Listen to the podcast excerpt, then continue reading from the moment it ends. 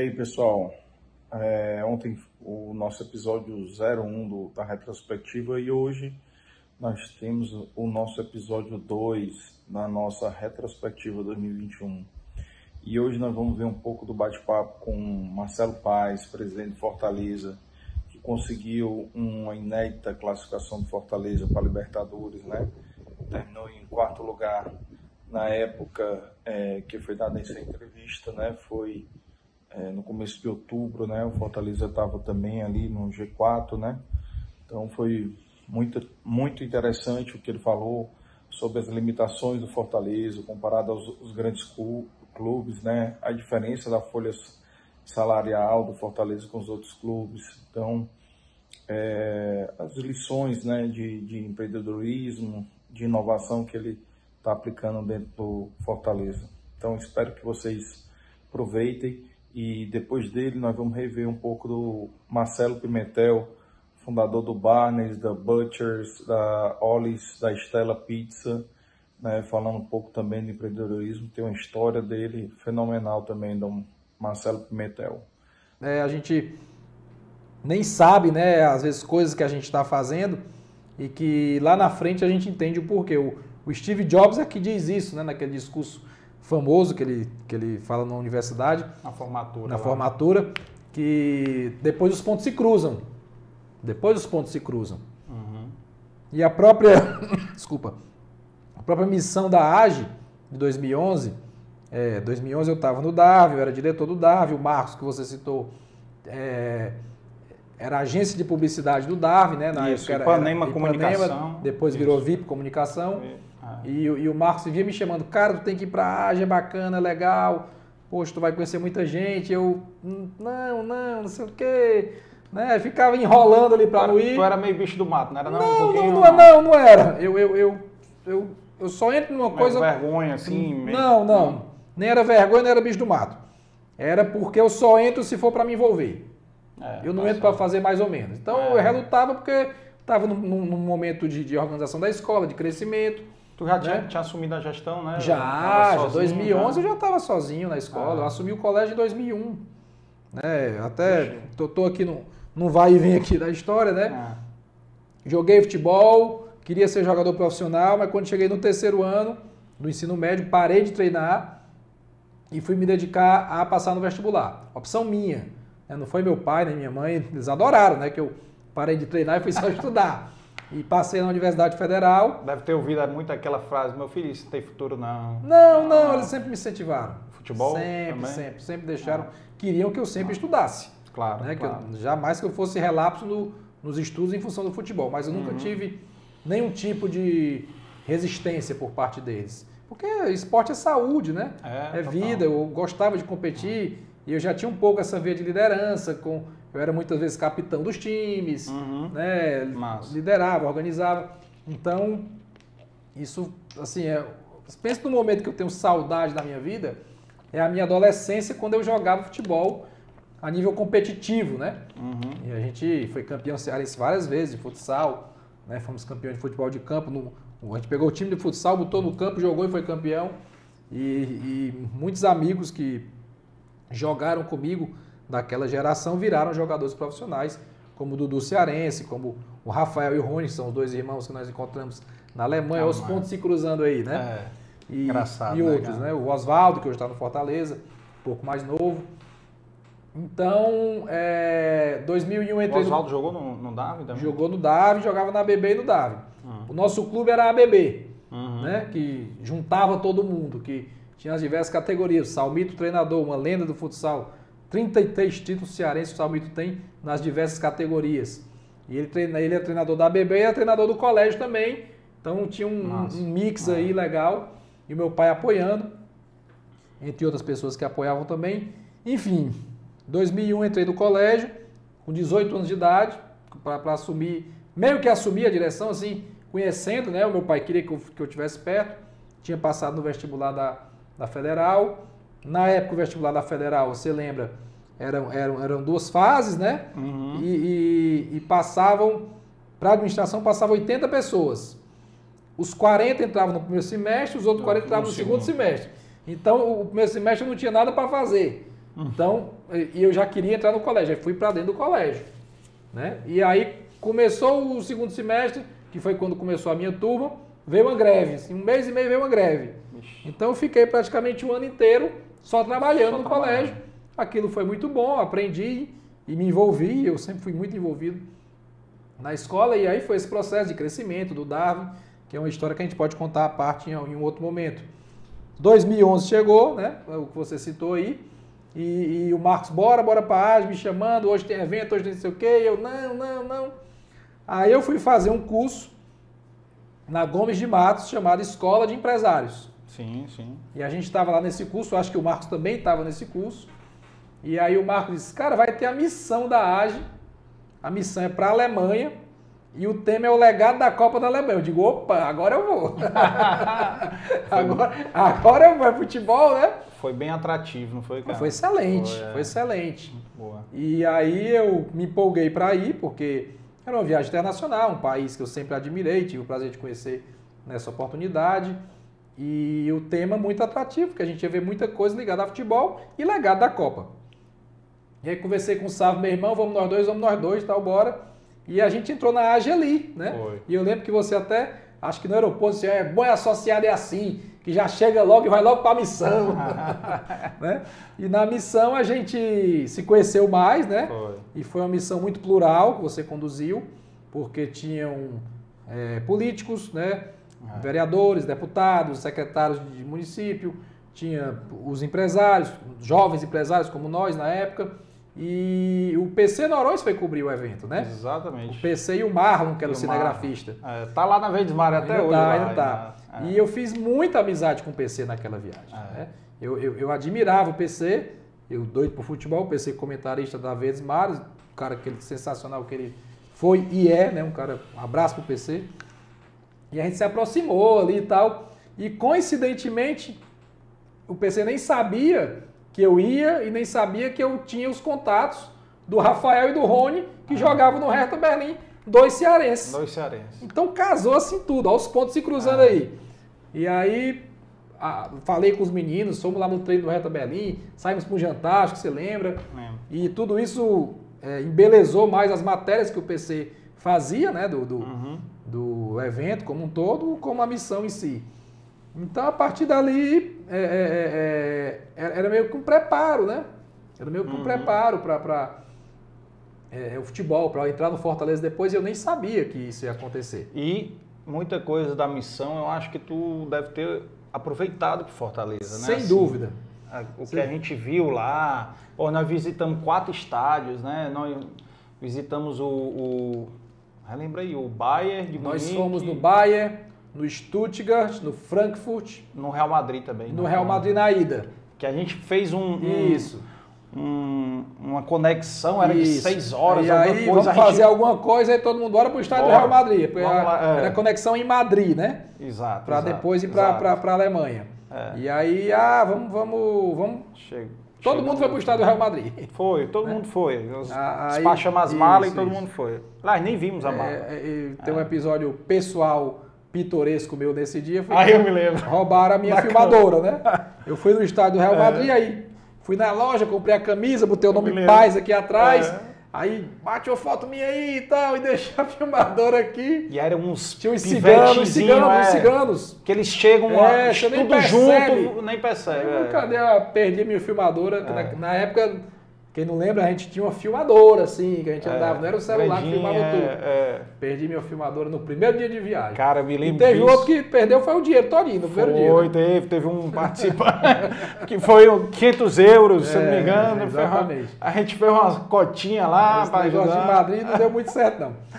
Mas então, foi legal, foi legal. Então, uma coisa que me impressionou muito ah. na Alemanha, entre muita coisa, um país sensacional, tenho muita vontade de voltar lá, principalmente em Berlim, né? mas a, a loja do Bayern de Munique me impressionou ah. demais. Né? Ah. Eu, eu, dizia assim, poxa, o Fortaleza não tem isso, cara. Cara, gigante aquela loja. Ela, e, e tá maior, viu? Eu voltei a, a Munique agora há, um, há pouco tempo, ah.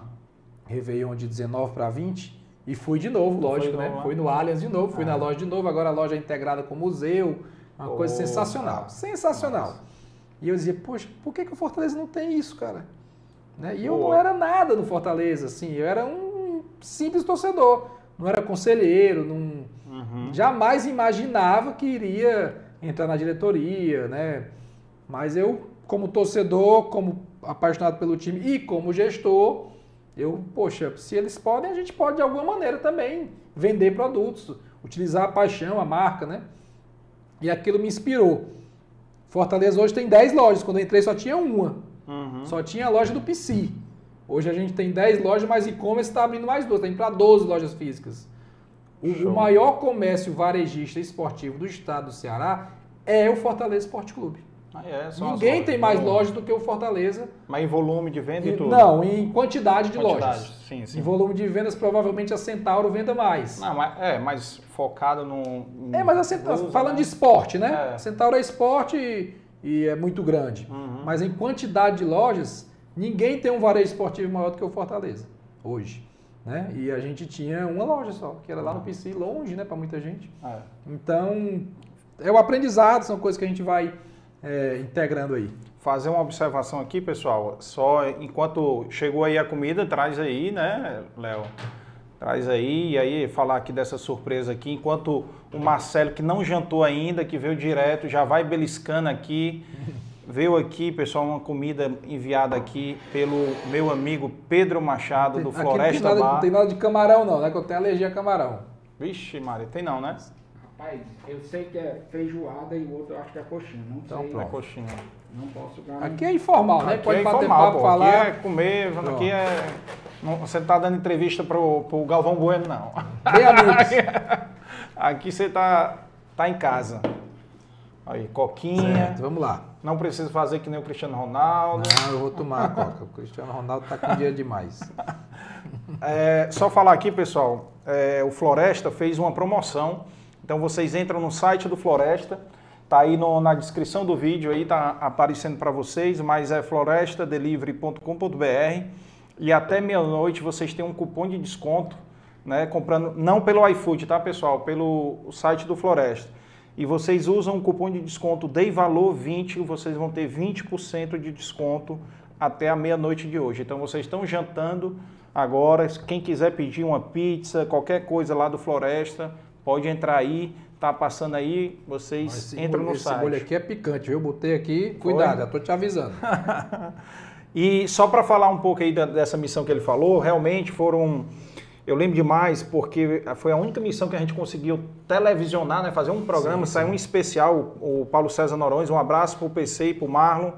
É, a gente levou uma equipe da Verdes Mares, foram cinco vereadores, dois deputados estaduais, dois secretários de município, né? Aí teve 11, 12 empresários, eu sei que foram 20 e poucas pessoas e a equipe da Vez Mares, que foi o PC Norões e o Marlon. E aí eles gravaram, saiu um especial na semana do Natal de 2011, né? Tudo que eles gravaram na missão. Então quem quiser vai lá no site do, do da, da, G1, do, da, do Bom Dia Ceará, foi do dia 19, 20, 21. Cada dia saiu uma, é, uma, uma matéria, é, né? É uma matéria. Era, foram quatro dias, é, 19, 20, 21, 22, eu acho, alguma coisa assim, de dezembro de 2011, tá? E, e como o Marcelo estava falando, essa missão, o, o objetivo era exatamente observar o legado da Copa de 2006, né, que era cinco anos depois da Copa, para a gente ver o que, que houve de legado para os políticos daqui e os empresários né, captarem a, as ideias para trazer para cá, já que a gente tinha sido escolhido em 2009, né, que ia sediar, eu acho que foi 2009. Não lembro o ano que foi escolhido, mas a Copa de 2014, né? É, me lembro que eu convidei o Ferruccio, o Ferruccio não pôde ir porque ia ter um sorteio da Copa logo em seguida, no, no mesmo período. E, e, aí a gente foi ver realmente o, o, legado e foi interessante exatamente levar esses políticos e muitos deles a, aplicaram hoje, né, eles também estão aí no, no, ainda no, no, cenário político aí.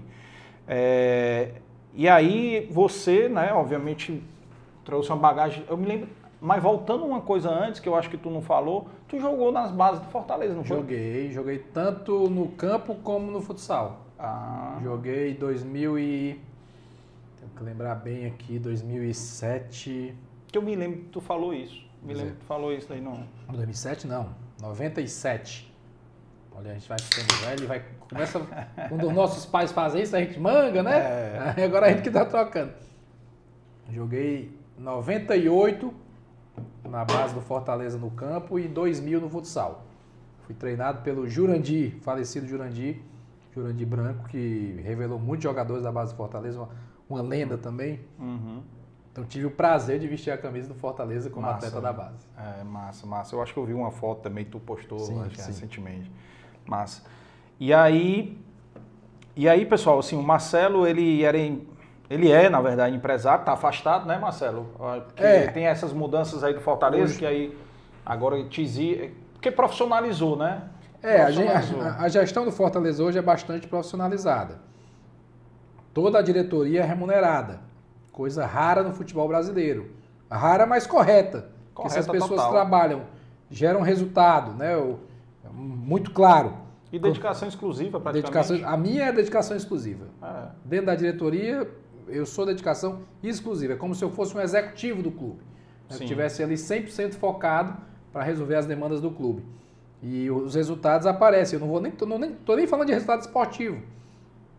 Financeiramente, Fortaleza em 2017 tinha um, um, um faturamento de 24 milhões, 2017. Em 2019, nós realizamos 120 milhões. Oh. Com o acesso, né, com, a, com, as campanhas, com tudo que aconteceu no clube. 2020 seria ainda maior, mas veio a pandemia. 2021 acho que vai ser o maior orçamento da história do clube. Contando Copa do Brasil, os avanços que nós tivemos de fase, entre o recurso. Então, isso é resultado da gestão, do trabalho, do profissionalismo. Eu digo muito o seguinte: futebol, você lida com paixões e milhões. Uhum. Não dá para ser amador. Não dá para chegar lá depois de 5 horas da tarde, depois de sair da empresa é. correndo para fazer as coisas no, no clube não acontecer. Não dá, tem, que, é. tem que pensar o clube o tempo todo, porque o clube é enorme. Estrutura, uhum. sócio-torcedor, lojas que a gente tem, né? não são todos os clubes que têm loja, alguns terceirizam. Administrativo, contábil, jurídico, patrimônio, futebol, que é o mundo, que é a cobrança. Né? E é uma empresa que tem todas as obrigações de qualquer outra que emprega pessoas, está no regime seletista, que paga imposto, que tem obrigações ambientais e tem o lado social também, porque é uma marca que tem muita força na sociedade. Então, a, a, a responsabilidade de gerir um clube desse esporte é muito grande. Então, uhum. não dá para a gente fazer de forma mais ou menos. Tem que ser com dedicação exclusiva. E, e desde que eu assumi a presidência. Quando foi que profissionalizou, cara? Assim, eu não, eu não, queria dizer que foi só na nossa gestão que profissionalizou. Hum. Na verdade, muitas práticas no clube já tinham situações profissionais, alguns setores já, já caminhavam bastante. Mas o primeiro ano de remuneração da diretoria foi 2019. Uhum. Mas quando eu assumi no final de 2017, o meu, um dos meus primeiros passos foi contratar a Gomes de Matos Consultoria para fazer um planejamento estratégico no clube. Olha a Gomes de Matos, a mesma que eu estava no curso lá em 2011. Aos pontos, aos, é os pontos. pontos e cruzando aí. Então, é, ali a gente já deu um passo de, opa, a gente não vai aqui gerir de qualquer jeito, não, tem que ter métrica, tem que ter método, tem que ter objetivo. Todas as diretorias, não é só o futebol. Então, uhum. o, a diretoria que a gente formou naquela época, ótimas pessoas e uma diretoria técnica. Não tinha nada político ali de ah, tem que botar fulano porque é amigo do ex-presidente, ou ciclano porque é filho de não sei quem. Não, eu formei as pessoas que naquele momento a gente entendia que tinham a condição de estar e com conhecimento técnico nas suas áreas. Né? E, e, mas muitos não eram, não eram gestores. Uhum. Era um bom advogado, um bom médico, não tinha um bom publicitário, né? mas não tinha formação de gestão. E o planejamento estratégico já dava uma visão de gestor também, né? Uhum. De fazer workshop, de definir as metas, de filtrar, de fazer aquele trabalho, poxa, essa ideia é muito boa, mas quanto tempo a gente vai utilizar para essa ideia e qual o benefício que ela dá para o clube? Fazer aquela análise de, de, de risco mesmo, de, de esforço e resultado. E isso foi um processo que a gente foi aprendendo também. No segundo ano do planejamento estratégico, todo mundo já sabia mais ou menos. No terceiro, a gente já estava, não vou dizer voando, mas já estava bem mais acostumado. Então, é gestão. É gestão, é, é trabalho em equipe, é trabalho com gente que, que entende. É, a Gomes de Matos, uma grande consultoria, poderia ser outro, poderia, mas encaixou, deu certo. E é daqui, né? né, é daqui, cara? daqui. Né? E, só ia consultor que torcia Fortaleza, porque tinha também a paixão envolvida, É, mas de forma muito profissional. Então tudo isso faz parte desse processo. É, mas isso é bom também, né, cara? É bom. É, e aí, eu, assim, a gente até estava conversando aqui em off, né?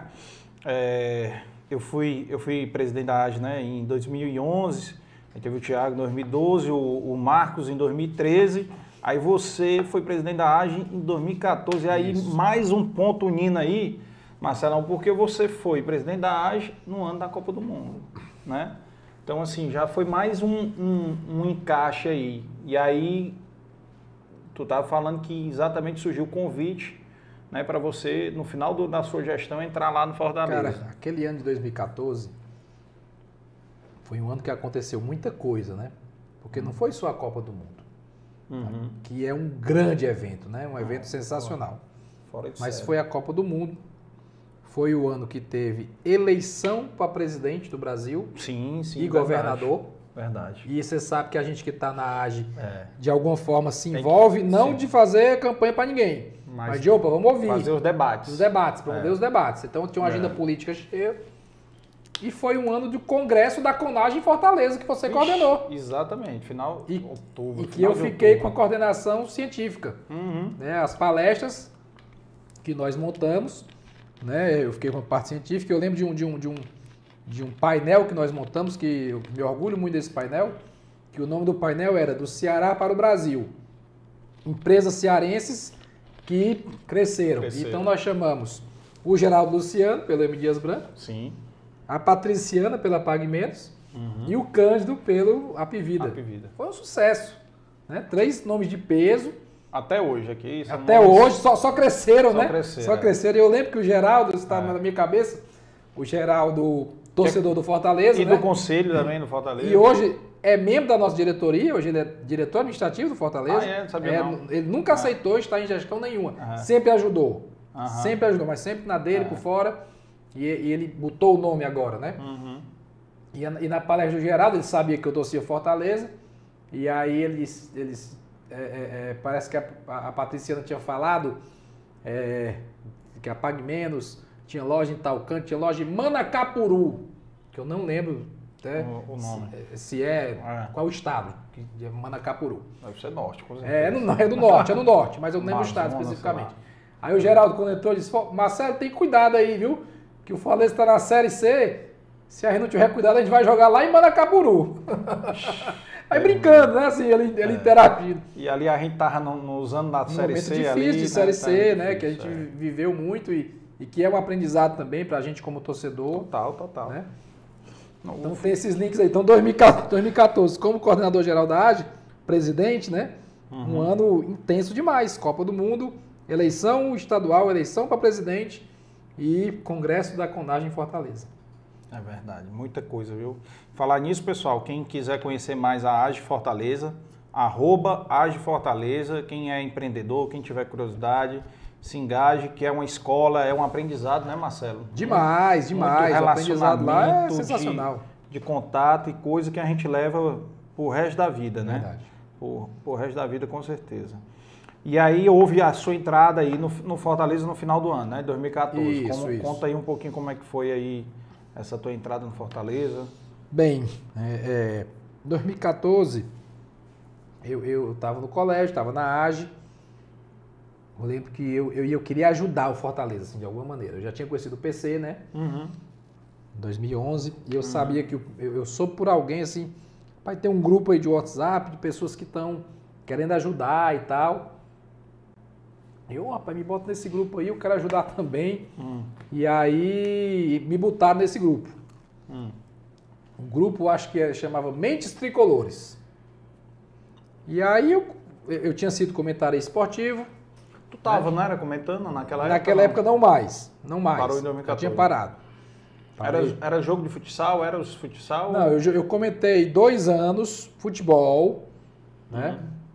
No, na, na Rádio Verdes Mares, na TVC, aquela bancada de segunda-feira da Sim, PVC eu fazia parte, com Lula Pereira, falecido Lula Pereira, né, com, com Sérgio Ponte, com, com Wilton Bezerra, só craque, né? Uhum. O Arthur, que, que apresentava, e o Serginho Redes, que eu adoro, cara sensacional. E eu participei daquela bancada por muito tempo, comentei jogos também na TVC, comentei dois jogos no Esporte Interativo, Copa do Nordeste. Foi mesmo. E o PC, que tinha me conhecido em 2011, aos pontos se cruzando, uhum. que era o comentarista oficial da, da, da TV Verdes Mares, precisou tirar férias. Uhum. O substituto dele, se eu não me engano, era o Paulo Nóbrega, tinha ido para Juazeiro para assumir o trabalho lá da, da TV Verdes Mares Cariri. E no PC não tinha substituto e tinha que tirar férias. E eu já tinha comentado na rádio, o PC me conhecia da, da AGE.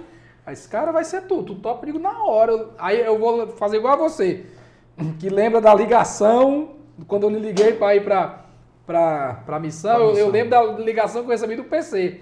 Eu estava no Rio de Janeiro com o Sávio, meu irmão, almoçando no bar, no, no restaurante Garota de Ipanema. Que é o restaurante onde o, o Vinícius viu a, a Elo Pinheiro passando e fez a música ah, Garota de Ipanema e tem o um restaurante lá. Massa. E tava eu e o Sávio e o PC me ligou. Eu digo, o PC me ligando aí. Marcelão, cara, eu vou viajar, não sei o quê. Tu pensei quer ser comentarista? Na hora! eu nem pensei, bora! Aí, hum.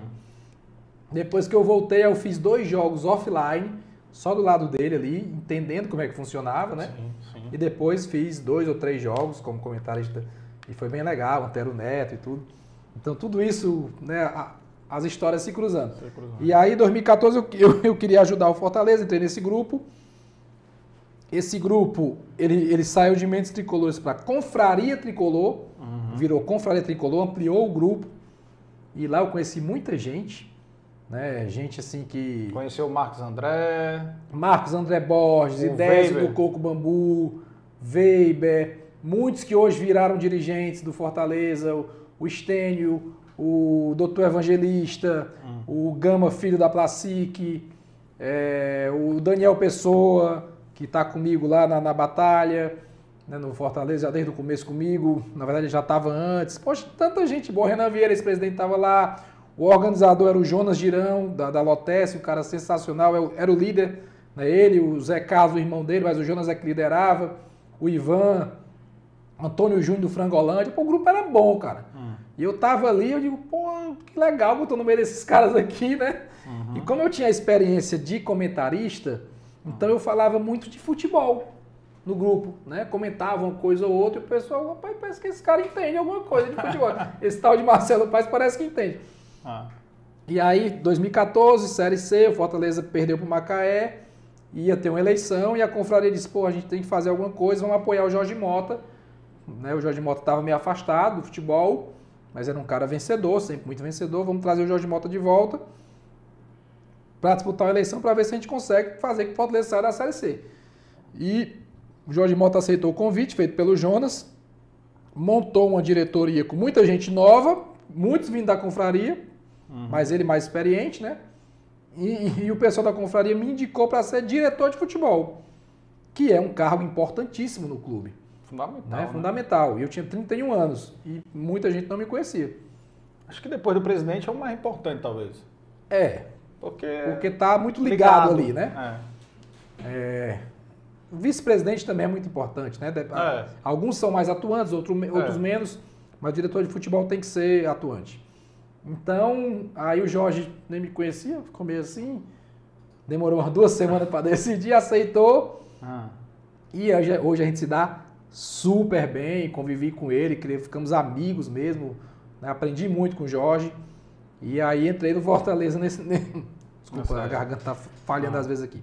Entrei nesse contexto aí, final de 2014, e acho que eu recebi uma, uma, uma mosca assim, me picou e até hoje eu não saí de lá.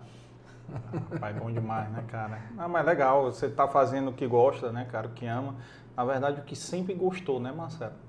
Você tá tendo a oportunidade de, de é aquela, aquela história de fazer algo que te faz bem que tu nem sabe que é trabalho. Tu é, nota que é trabalho. É, isso, isso é, é, importante. Então, assim, que é o que diz. Não né? pesa. Quando não, não pesa. pesa. Embora no futebol tenha muitos momentos difíceis. Muitos. Claro. E, e, e, e, às vezes tem um cansaço acumulado também. Sim, sim, né? estresse. Hoje, hoje, hoje nós estamos super felizes aqui. Ganhamos do Fluminense do Maracanã. Se tivesse sido segunda. Se tivesse sido segunda, eu estaria mal, porque a gente tinha perdido o Atlético Goianiense. Em casa. Em casa, né? Então. Estreia é, com torcida. É, é, é, é essa, essa ciranda, esse, esse altos e baixos. Mas eu vou contar uma história até para até enriquecer aqui hum. o debate, né? A fala. Uma coisa que eu aprendi com o Rogério Senna. Teve uma época que a gente estava num momento ruim lá, alguns jogos sem ganhar. E aí ele chamou os jogadores, foi fazer a palestra. Aí ele disse assim: vocês sabem como é que um, um, um coração, né? Quando tem a. Artéria. É, mas quando está é, sendo examinado o coração, aí, aí fica uma imagem na, na, na tela, né? Me perdoe os médicos, não estou lembrado do nome. E é, sempre, e é sempre assim, né? O, o eletro, eletro, né? O eletro, o eletro, e é, é sempre assim, né? É. Altos e baixos. Se ficar assim, morre. Morreu. É. Então a vida não é assim. É. O futebol, muito menos. O futebol é aqui.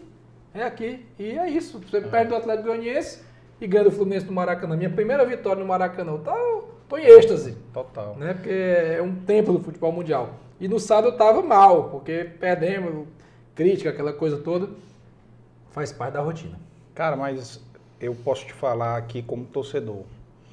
Cara, eu sei que, que muita gente, Marcelo, é, realmente o torcedor às vezes ele é muito paixão, sabe? E ele não pensa um pouco. Mas, pessoal, por exemplo, porra, perdeu. Cara, perdeu do Atlético. É ruim perder de 3 a 0 em casa? É. É ruim perder em casa? É. Agora, meu irmão, tu não pode deixar aquela derrota passar uma borracha em é. tudo que foi feito. Com certeza. Tá entendendo? Então, assim, as pessoas têm que aprender a valorizar o que tem. Tem que olhar o todo, Entendeu? né? Todo. Tem que olhar o todo. Tá Sempre você tem que olhar o todo. A é, questão é, é o Eu seguinte. nunca imaginei na minha vida, Marcelo, tá aqui na vigésima... Qual rodada que foi? Vigésima quarta. E o Fortaleza no G4, cara. É. Eu nunca imaginei na minha vida, nem num dos melhores sonhos. Eu brincava com os amigos, dizendo que ano que vem o Fortaleza vai ser campeão da, da Mundial Interclubes. Eu não tinha aquelas brincadeiras, né? A gente... É esperança, mas, cara, nunca achei que fosse acontecer nem de você ver uma expectativa real, próxima do Fortaleza participar de uma Libertadores. Né? Então, o futebol assim, é muito passional. É então, muito passional. E as pessoas projetam no futebol a alegria delas. Exato. Né? Exato. O cara vai para o Castelão naquele dia, no Atlético Goianiense, ou os que ficaram na TV, ele passou a semana todinha esperando por aquele jogo. É. Então ele quer chegar naquele, naquele momento e, primeiro, ter entretenimento, ele quer se divertir. É. Seja no estádio, seja em casa, ele quer sentar e. Uau! Vai ser massa isso aqui, meu time vai ganhar, é. né, vai, vai golear, vou, vou, rir, terminar o jogo eu vou frescar. Porque tudo que o torcedor quer é tirar é. onda um com o outro. Onda, é. né? E aí vem o quê? Frustração. Né? O time perde, o time tem dois gols anulados pelo VAR, que é uma frustração, né? Pô, Porque você vibra e depois vibra. E aí você tem. Nós tivemos ali cinco frustrações naquele dia. Três gols levados, e tomamos dois, e, dois anulados, é. né? E aí o cara sai, sai pé da vida e às vezes racion, irracionalmente é. ele questiona tudo, ele Não, joga xinga tudo todo alto. É. Mundo. É. E, e, a gente que está como dirigente tem que ter paciência, né, cara? Paciência, muita, muita costa larga é. para não falar besteira, para não, não, é, não se eu, chatear também, né? É, cara, eu admiro assim, você, pelo que eu sempre lhe conheci, você sempre foi um cara pacífico um cara muito centrado, né? E é, o que eu vejo é que você não é diferente dentro do Fortaleza, né? Então faz um é, parte do traço da sua personalidade, sim, sim, sim. né? E cara, eu acompanho muito as tuas entrevistas, vejo as tuas entrevistas e é o mesmo Marcelo que eu conheci na AGE, tá entendendo? Não mudou em nada né? em termos de controle emocional tudo e eu sei, cara, que tem muita pressão, com certeza. A torcida quer dar pitaco em tudo, quer mandar em tudo, jogador, ah, que no jogador bom. Cara, o torcedor sabe, mas quem, quem sabe mesmo é quem está lá dentro. E outra coisa, o, o Fortaleza, para chegar onde chegou agora, né, aí tem um pessoal do Sul, né, às vezes fala, né, muita sorte, né, do Fortaleza. Eu sorte, acho que, eu né? acho que eles estão sendo gentis com a gente, viu? Acho que a imprensa é, hoje está sendo é, bem, bem eu vejo alguns, eu, eu vejo alguns lá já metendo Reconhece. pau, dizendo, ah, o Fortaleza surpreendeu o Fluminense. Que nada, rapaz, o Fluminense está atrás do Fortaleza. É, é. Seria surpresa se for o Fluminense ganhar do Fortaleza. E assim foi com outros times, né? Sim. Então, assim, é, é uma das coisas que a gente. Uma das coisas que a gente é, vê, vê assim, no, no Fortaleza essas coisas, entendeu? Que a gente precisa realmente entender, ter mais paciência como torcedor, né? A gente quer uma coisa muito imediatista. Não vamos ganhar né? todo jogo. Não vai, cara. Ninguém não vai, todo jogo. Não vai, não vai. Agora só faz, pessoal, faça só análise do orçamento do Fortaleza. Pega a folha, sei lá, 3 milhões. Não, eu tenho, eu tenho, eu vou te passar. Que eu, que eu vi hoje. O G5. Ah. Flamengo, a folha 24 milhões. Uh. Atlético Mineiro, 18 milhões. É, Corinthians, 14,5. Quem é o outro? Palmeiras, perto de 20 milhões. Fortaleza, 3,3. Cara. E aí nós estamos ali no G5. Ixi, pelo amor de Deus, cara. Isso então, se chama, Carlos Ernesto, eficiência. eficiência. Total. Que nós aprendemos na gestão e no, no, na faculdade. Na... Fazer mais com menos, menos, e melhor. Melhor. Eficiência. Isso aí uma, me lembra a minha época de professor que eu falava exatamente a diferença para os alunos de eficiência e, e eficácia. eficácia. E aí tem a excelência, Entendeu? né? Que é quando é, juntou dois. Entendeu? Então, assim, é, nós dois somos formados em administração, então isso aí também vem da, da formação da gente, mas o que, o que você está fazendo é isso, é aplicando os conceitos de administração na gestão, né? Que a gente vê, vê bem isso, né? E, e assim, tu tá tendo uma oportunidade, talvez, cara, eu me lembro da Copa de 2014 eu entrei no Marinas, eu fui no Marinas na época que o Brasil foi jogar contra quem aqui em 2014? É, é, México e Colômbia. Foi, acho que foi no jogo do México. Eu consegui entrar e os meninos eram bem novinhos, tinha 5 anos e 7 anos, os meninos, o Catu e o Kaique. Tirei a foto com o Galvão Bueno. E o Léo, meu enteado, também estava lá. Tirei foto com o Galvão Bueno. Então, tu tá tendo uma oportunidade, né, cara, de, de se relacionar com essas pessoas do meio, é, que a gente nunca imaginava naquela a época. só via né? pela televisão. Via pela TV, né? E tu tá vendo pessoalmente e a galera te elogiando, reconhecendo o teu trabalho, né? Que eu vi participação em vários programas que você já fez, Sport TV, vários na Globo também. E, cara, todo mundo elogia, porque sabe que o Fortaleza, o que você acabou de falar, amigo. A folha do, do Flamengo aí, oito vezes maior do que a do Fortaleza e a mesma quantidade de pontos. Então, tudo bem que o Flamengo tem três jogos, a menos, a menos, né? É. Mas, cara, o que o Fortaleza faz é, é milagre. E eu dou maior valor, maior valor quando nas etapas aí da Copa do Brasil, né, que a gente pode até falar também, que é outro recorde, né, que você está conseguindo lá com aquele grupo maravilhoso. Ah, é um grupo que não tem nenhum jogador estrela demais, mas o que interessa é o conjunto. Coletivo. É o coletivo, é como empresa, na gestão das empresas. O que interessa não é você ter um bambamã, interessa é que todos estejam em sintonia, né? E, e, e a Copa do Brasil, legal, Fortaleza, posição inédita, tudo, e eu dou maior valor quando os jogadores no final do, do jogo falam, falam para a CBF, faz o Pix CBF. É a melhor é hora, né? Aquilo ali é bom demais. E, pô, aquilo dali tá ajudando demais financeiramente dúvida, Fortaleza. Dúvida, Porque só nesse último, pelo que você falou, acho que se não me engano, o Fortaleza ganhou 7 milhões. 7,3. Pagou é, duas folhas, é, praticamente. É, mas não é, não é bem assim, né? Tem algum desconto. É, é, eu gosto muito de explicar isso, porque parece que entrou assim, 7 milhões e 300 na conta do clube não é. 7 milhões e 300, você tira 10% aí, que é 5% de, de INSS, e 5% dos direitos de arena, que isso vai para os jogadores. Aí tem um, tem um saldo, né? 7,300 menos, menos 730 mil, né? Certo. Daquele valor, Parte daquele valor é premiação para os jogadores. Isso é um acordo, é o combinado, Sim. é o famoso bicho. bicho. Né? Então tem uma parte ali significativa, muito justa, ao meu ver, que vai para os jogadores. A outra parte é que é do clube. Aí então, essa parte que é do clube vai para a folha. Aí vai para as despesas. Folha, infraestrutura, é, vai para entra no caixa do clube é. para qualquer situação dentro do clube, né? Então não é 7.3 que entra líquido na conta do clube. É, foi bom você falar isso, porque as pessoas, eu achava que entrava 7.300. Não, não. É, não imaginei que tinha esses descontos. Isso aí já é. Mas, mas opa, é muito bem-vindo, viu? É. Ajuda e, demais. E deixa eu te falar, eu assisti um podcast muito bacana, que foi o Edmundo, cara. Eu te recomendo assistir depois. Foi no Inteligência Limitada e o Edmundo fala uma parte que ele fala de bicho, que ele pegou um, um na época que ele estava jogando no Vasco em 97 e pegou o bicho de um, na verdade não foi um bicho, foi uma premiação que eles receberam, um valor por um, por um título, não sei se foi. É a mesma coisa. Campeão carioca. É a mesma é. coisa, é o bicho. Pronto. Aí essa premiação eles pegaram, os jogadores tudo abriram mão, porque era insignificante comparado ao salário.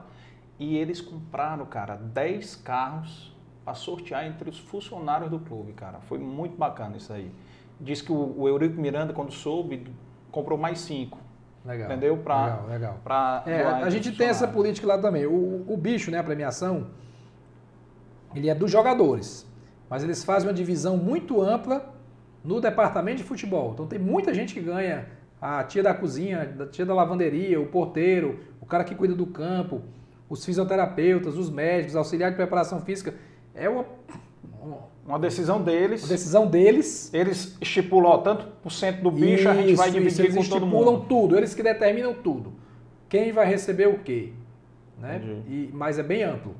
E, e, e, nas últimas duas premiações, a gente pediu que os jogadores tirassem um valor e a gente dobrou esse valor que eles tiraram e nós distribuímos para todos os outros funcionários do clube que não estavam dentro do bicho dos jogadores. Então, uhum. o pessoal das lojas, né? O pessoal dos serviços gerais, o pessoal que trabalha no CT de Maracanaú, todo mundo recebeu alguma coisa. Massa, cara, massa. Todo mundo recebeu alguma coisa. Pô, que bacana. E esse dinheiro com certeza faz a diferença é, na vida. E é um sentimento de pertencimento, né? De pertencimento, que tão, é, é, ele se sente motivado, isso, né? Isso, isso. A ficar dando mais o gás, né? E eu queria ver contigo, assim, tem umas fotos aí que a gente separou para passar aqui que vão que eu queria que tu falasse do teu sentimento dessas fotos. Bora. aí.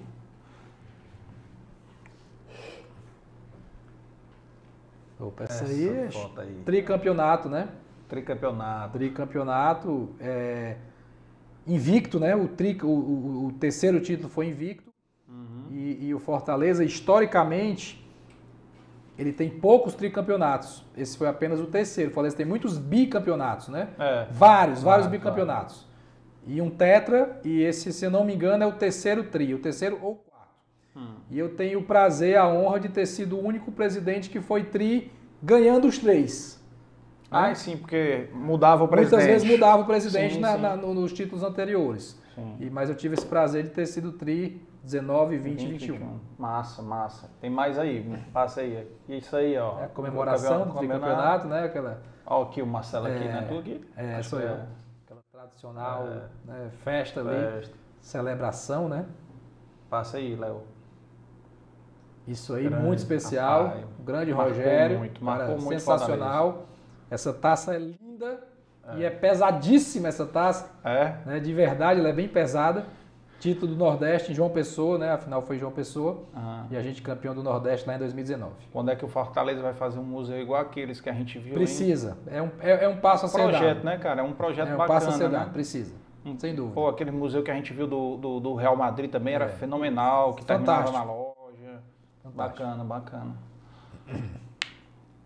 Maior título da história do clube do futebol cearense, Série B de 2018, no ano do centenário, né? É importante falar isso. É. Eu tive o prazer, a honra, o privilégio de ter sido presidente do Fortaleza no ano do primeiro centenário. Isso é muito Pô, marcante. É e nesse ano, justamente, a gente conseguiu a maior o maior título, a maior conquista. É, esse, esse campeonato. Por enquanto. Por enquanto, né? Quem sabe vem algo maior. Deus por abençoe. Enquanto, por enquanto. Tem a Copa do Brasil rolando aí. É.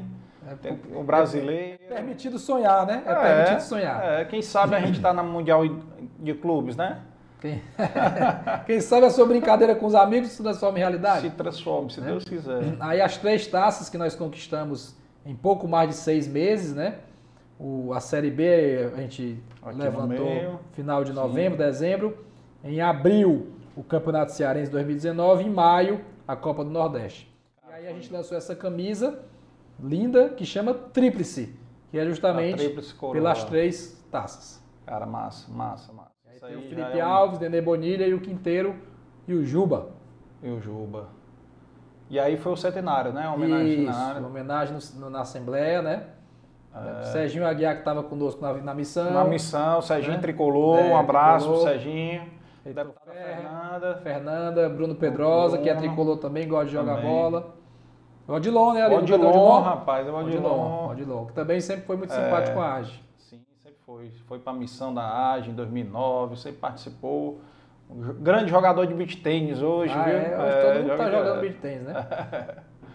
e olha aí essa imagem. É, isso aí é 2017, Juiz de Fora, né, quando a gente finalmente conseguiu subir, Nossa, né, sair é. da C para B, o acesso, e essa com a, com a bandeira a invertida aí, é a Toinha, a famosa é. Toinha, Toinha, Carlos Ernesto, ela tem 78 anos de idade. 50 anos de Fortaleza. Ela entrou no Fortaleza Caramba. em 2 de janeiro de 71. E ela tem uma vitalidade, uma energia impressionante. É uma pessoa assim é. que eu amo a Toinha de verdade. É. Né? Ela é demais, é uma pessoa que tem a cara do Fortaleza e que essa, essa, essa imagem é, é histórica, né? É, é emocionante, cara. É Esse ano aí, bicho, foi, foi pra, pra gente, torcedor do Leão, foi, foi foda, foi, foi demais, cara. Cara, eu me lembro, eu conheci a Toinha. Eu conheci a Toinha, cara. Eu não sei se eu, eu acho que eu já tinha te dito que eu tive lá um. Eu participei um pouco da, do Fortaleza, na diretoria, na época do Lúcio Bonfim, presidente, que foi 2009. 2009. Eu cheguei a participar, ajudando lá, informalmente, né? Informalmente. Fui a convite aí dos amigos Marcos André, do Sim. o Weber, era o diretor médico, se não me engano, na Sim. época. Grande tricolor também, excelente médico aqui de Fortaleza. E, e, foi uma experiência bacana, cara. Conheci a Toinha lá, ela sempre foi muito é. querida, cara. Impressionante. Independente do, dos políticos, da política que o Fortaleza tinha, ele era, ela era querida ah, por ela é todos. é unanimidade. É. Só lembrando, pessoal, hein, do Floresta, certo? Que vocês têm aí o cupom de desconto aí entre aí no site do Floresta, é só hoje, tá? Então até meia-noite vocês conseguem comprar com 20% de desconto usando a, o cupom DEIVALOR20, tá? Então não esqueça aí, um abraço pro Pedrão, tá? Só no site, é? É no site, é no site. Entra no site aí do... do porque o iFood tem aquelas taxinhas... Sim, né? sim, direto no site. É, direto no site, que é direto do, do, do próprio Floresta. E tem o, o, Instagram do Floresta, quem quiser, acessa o site direto pelo Instagram, tem um link lá, que é Floresta Underline Bar, tá? Então vocês podem acessar lá. Cara, assim, Marcelão, qual foi assim para ti, né? Esse momento né, que a gente passou aí foi o momento do, do acesso, né? Que na, no acesso você era vice-presidente, né? Do, do Eduardo Girão, né? Acesso, o acesso da C para B. Da C para B, exato. Depois teve o acesso da, da B, para A. Isso. É, eu acho que, assim, os dois títulos foram. Aliás, dois títulos não. O título foi mais importante. Mas para o torcedor, aqueles oito anos de Série C, maltratou ah, demais, dúvida, né? Sem dúvida. Então, essa subida aí foi uma coisa é um marco, emocionante. Demais, tá, foi... Entendeu? Talvez uma emoção tão grande aí quanto o título na Série sim, B. Sim, sim, sim. É, e, é muito especial aquele é, momento na história do clube. E como é que foi, cara? Qual foi, digamos, o, o momento mais marcante que você viveu no Fortaleza? É difícil dizer o mais marcante. Eu, eu vou, um vou que... ter que citar alguns. Alguns. É, não dá para citar só um. É, sem dúvida, o acesso 2017 em Juiz de Fora. Hum. Né, aquilo ali foi sensacional de viver aquilo ali. Eu tenho imagens muito legais com o meu filho, com o Marcel. Né? um abraço, Marcel. É, acho super bacana o é. carinho que você fala dos seus filhos. Você é um paizão. E o Marcel também, poxa, eu sou alucinado por ele, um menino do bem, do coração bom, e que viveu isso comigo, né? Então aquele acesso foi muito legal. E quando tem um acesso, você volta para Fortaleza, e aí tem aquela galera esperando ali no carro de no carro de corpo de bombeiros, aquilo ali é mágico. É. As pessoas na rua, é. assim, com toda a humildade, agradecendo, batendo no peito, fazendo assim. Cara, aquilo não tem preço. E a gente viveu isso algumas vezes. Graças a Deus. É muito bom o momento da carreata, sabe? É um negócio assim diferente mesmo. Cara, não tem, não tem classe social, cara. É, todo, todo mundo, mundo, igual. Todo mundo é. igual, bicho. Todo, todo mundo, mundo igual. A, a, carreata do título da Série B foi uma coisa de louco. Quando a gente voltou de Florianópolis, a gente desceu no aeroporto, e, aí, e a gente foi até a beira-mar. É inesquecível quando a gente está chegando ali na Praia de Iracema, ali na Historiador Raimundirão, para dobrar ali onde era o antigo boteco, né? Sim, sim. Quando a gente chega ali, que tem aquele aterro lotado, eu tenho uma imagem na minha cabeça aqui, tenho foto, é uma coisa absurda aquilo ali. É. Absurdo, absurdo. É muito bonito. Emociona demais. Muito marcante. É um matricolor ali de alegria, né? No ano do centenário. É, aí o título da Copa do Nordeste é muito legal, a campanha que a gente fez em 2019 na Série A foi muito bacana. Jogar a Sul-Americana contra o Independiente, ir para a Argentina, 3 mil pessoas foram para a Argentina assistir o time, Massa. jogar em Avejaneda. E eu digo, poxa, eu, eu fui de, de Salgueiro a Avejaneda, de Marabá ao Maracanã. É. Então vivemos né, essas diferenças que tudo é legal, entendeu? Assim, antagônicas, assim, né? Antagônicas, Momentos... mas que fazem parte da história. Com certeza. Salgueiro faz parte da nossa história, né? Fomos lá jogar algumas vezes contra o Salgueiro e o cara da buzina ali atrás do banco, perturbando, jogo difícil. E jogamos em Avejaneira contra o Rei de Copas, o Independiente. Então tem muitos momentos bons. O dia do centenário, 18 de outubro, a cidade ficou toda tricolor, os monumentos pintados, a festa que a gente fez no PC, o torcedor na Praça Ney Rebouças. Tudo isso são coisas que Marcantes. marcam demais e que estão no coração.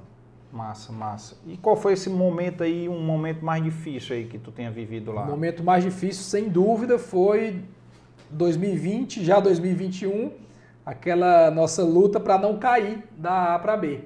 Né? Ali foi muito complicado, né? a pressão era enorme. É, se a gente cai, o orçamento cai muito, ia ter que ah. demitir pessoas, era um insucesso. Né? Então foi muito tenso, muito difícil conviver, muita crítica na época, né?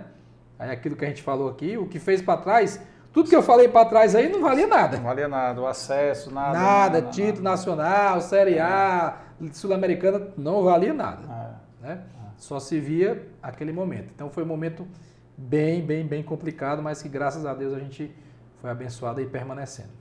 Cara, e massa, isso aí foi também marcante, né, do, da aflição. Me diz uma coisa, como é que tu achou o Rogério Ceni, cara? Como foi esse contato do Rogério Ceni? Rogério? Rapaz, quando anunciou que o Rogério Ceni veio, caraca, bicho. O Rogério, a gente, a gente queria, a gente precisava de um novo treinador, né? O treinador nosso era o Zago, que tinha subido da C para B. E o Zago ia ficar no Fortaleza, a gente já tinha deixado tudo acertado. Ó, se subir, o salário vai ser tanto e tal. Uhum. Mas quando terminou a Série C, a Série B ainda estava rolando, ele tinha mais oito, nove rodadas. E o Juventude trocou de treinador. E, e, e, ele já tinha trabalhado no Juventude, inclusive naquele Fortaleza Juventude 2016, ele era o treinador do Juventude. Sim. E a esposa dele era de Caxias do Sul e tudo, e ele. Tinha uma ligação, poxa, né? e foi para lá. Não ficou com a gente, ah. a gente. Olha como Deus é bom, né? O Zaga é um cara sensacional, mas Sim, a saída dele possibilitou que o Rogério viesse. E aí o Bosco era o nosso preparador de goleiro, tinha sido reserva do, do, do Rogério no São Paulo no e na São seleção Paulo. brasileira, eram amigos. O Rogério estava vindo fazer uma palestra aqui em Fortaleza, estava no mercado, veio fazer uma palestra, se eu não me engano, para a Rede Sesc. Mas ele tava, ele não estava trabalhando. Sem clube, estava sem clube. Ele tinha trabalhado no São Paulo como treinador. Aí foi fazer demitido. um curso, foi Não, o curso foi antes. Foi antes? O curso foi em 2016. Ah, tá. 2017 ele já tinha trabalhado no, no São Paulo. Foi demitido. Sim, sim, eu me lembro disso. Ah. E aí tava no mercado, tava em casa, né? Certo. E aí ele veio fazer essa palestra, ligou pro Bosco. Uhum. Pô, Bosco, vamos jantar e tal. Aí o Bosco, esperto, chegou pra gente, na época o Girão, o presidente, ah. disse, cara, o Ceni tá vindo aí, você não quer conversar com ele? Pô, bora conversar. E conversamos e, e fluiu e, e o resto é história. Que bom, viu, cara? Eu acho que foi uma surpresa muito grande, né, para a torcida, porque Rogério Senna era um ídolo, né, para todo Sim, mundo. A gente um via... cara, um cara sensacional, cara. Um cara vem para cá. Vencedor, né, o, o maior jogador da história do São Paulo, sem dúvida alguma. O maior goleiro artilheiro de todos os tempos. Ele é um, é um ícone no futebol mundial. Total. Um cara conhecido no mundo inteiro, um cara que, que fez diferente, né? O Rogério teve um ano como jogador que ele fez 25 gols. Artilheiro, um goleiro. Artilheiro. Um goleiro fazer 25 gols. Num ano, cara. Absurdo. É. Não, uma e, coisa e, uma coisa que eu, que eu, me admiro muito dele, sabe o que é, Marcelo? É que ele passou a vida toda dele profissional no mesmo clube, cara. Sim, sim. Isso aí sim. eu acho muito bacana, viu? Verdade. Porque uma vida de dedicação que, a São Paulo. O que deve ter surgido de cantada para ele ir embora para outros clubes e Mas ele, o Rogério tem propósitos e tem objetivos. Ele, ele disse, é. eu só saía do São Paulo se fosse para um time que brigasse para ser campeão. Ele teve proposta da Inglaterra, ele teve proposta da Alemanha, era muito dinheiro, mas eram times que não iam ser campeão. Entendi. Ele disse, não quero, eu quero brigar para ser campeão. Pô, massa, né, cara? Pois é, eu fiquei chateado como muitos torcedores porque ele saiu para ir pro Flamengo, mas tudo é, bem. Mas, mas corre do, do futebol. das coisas boas. Corre do futebol, corre do futebol. E aí tu achou o Voivoda. Como foi aí achar ele no Chile? Né? Ele tava é, o Chile. Voivoda a gente, a gente queria um perfil, né? A gente não queria ah. um nome. A gente queria um treinador até parecido com o Rogério, um cara corajoso, um cara que jogasse para cima, que buscasse o gol adversário, que tivesse uma tática, uma estratégia diferente. E começamos a olhar e o nome dele surgiu dentro do departamento de futebol. O Alex Santiago foi o primeiro a comentar. O Alex Santiago também era da confraria, lá daquele grupo de WhatsApp. Sim, né? sim, sim. E hoje é o diretor de futebol. E surgiu ali, a gente começou a pesquisar, viu que ele tinha esses, esses pré-requisitos né, de forma de conduzir o time. Vimos que ele tinha trabalhado em equipes também com orçamento menor, o Tajeres e o Defensa e Justiça na Argentina e o União La Calera no Chile. Semelhante ao Fortaleza. Semelhante ao Fortaleza e tinha entregue resultados expressivos. E aí fizemos um contato, começamos a conversar, fizemos meio que um processo seletivo mesmo, entrevista, conversa, troca de informação, até fechar o nome dele. E eu acho bacana que ele se esforça muito para aprender o português, muito, né? Muito, muito. Ele, tá, é... ele, ele entende que é importante a comunicação dele e respeita a nossa língua, o nosso idioma, né? É, bacana, bacana. Eu vejo, e obviamente só vejo os jornalistas nacionais rasgando elogios e me diz uma coisa, não quiseram já levar ele não? Ah, nem sei, isso não chegou nada para mim. Mas com certeza já deve ter clube aí querendo levar ele. Espero que ele não vá, que ele fique aqui com a gente. Cara, Marcelo, eu queria ver contigo o que que, o que que tu planeja, assim, qual é o futuro do Fortaleza agora? O que que são os próximos passos aí que tá na, na cabeça de vocês aí? Vem, vem uma eleição, né? Que eu não sei se eu vou disputar. Quando é agora? Eu posso disputar em dezembro. Hum. Eu posso ir para mais três anos, mas eu não sei. Estou avaliando bem, estou pensando. É, já são sete anos dentro do clube, né? E, e se eu for para a eleição e ganhar, porque é a eleição, né? Uhum é, seriam mais três, então seriam dez anos. E aí é muito tempo e, e, e o Fortaleza, ele, ele, não pode ter o, o, dirigente, o presidente, mais ou menos, de, de, de garra, de vontade. Eu só vou se for para dar tudo que eu tenho, como sempre fiz até aqui.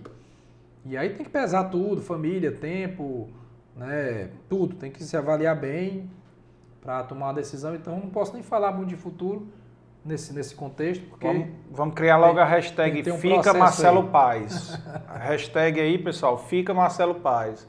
Pô, cara, tá, o que tu já fez pro Fortaleza, fica mais três anos, se aposenta.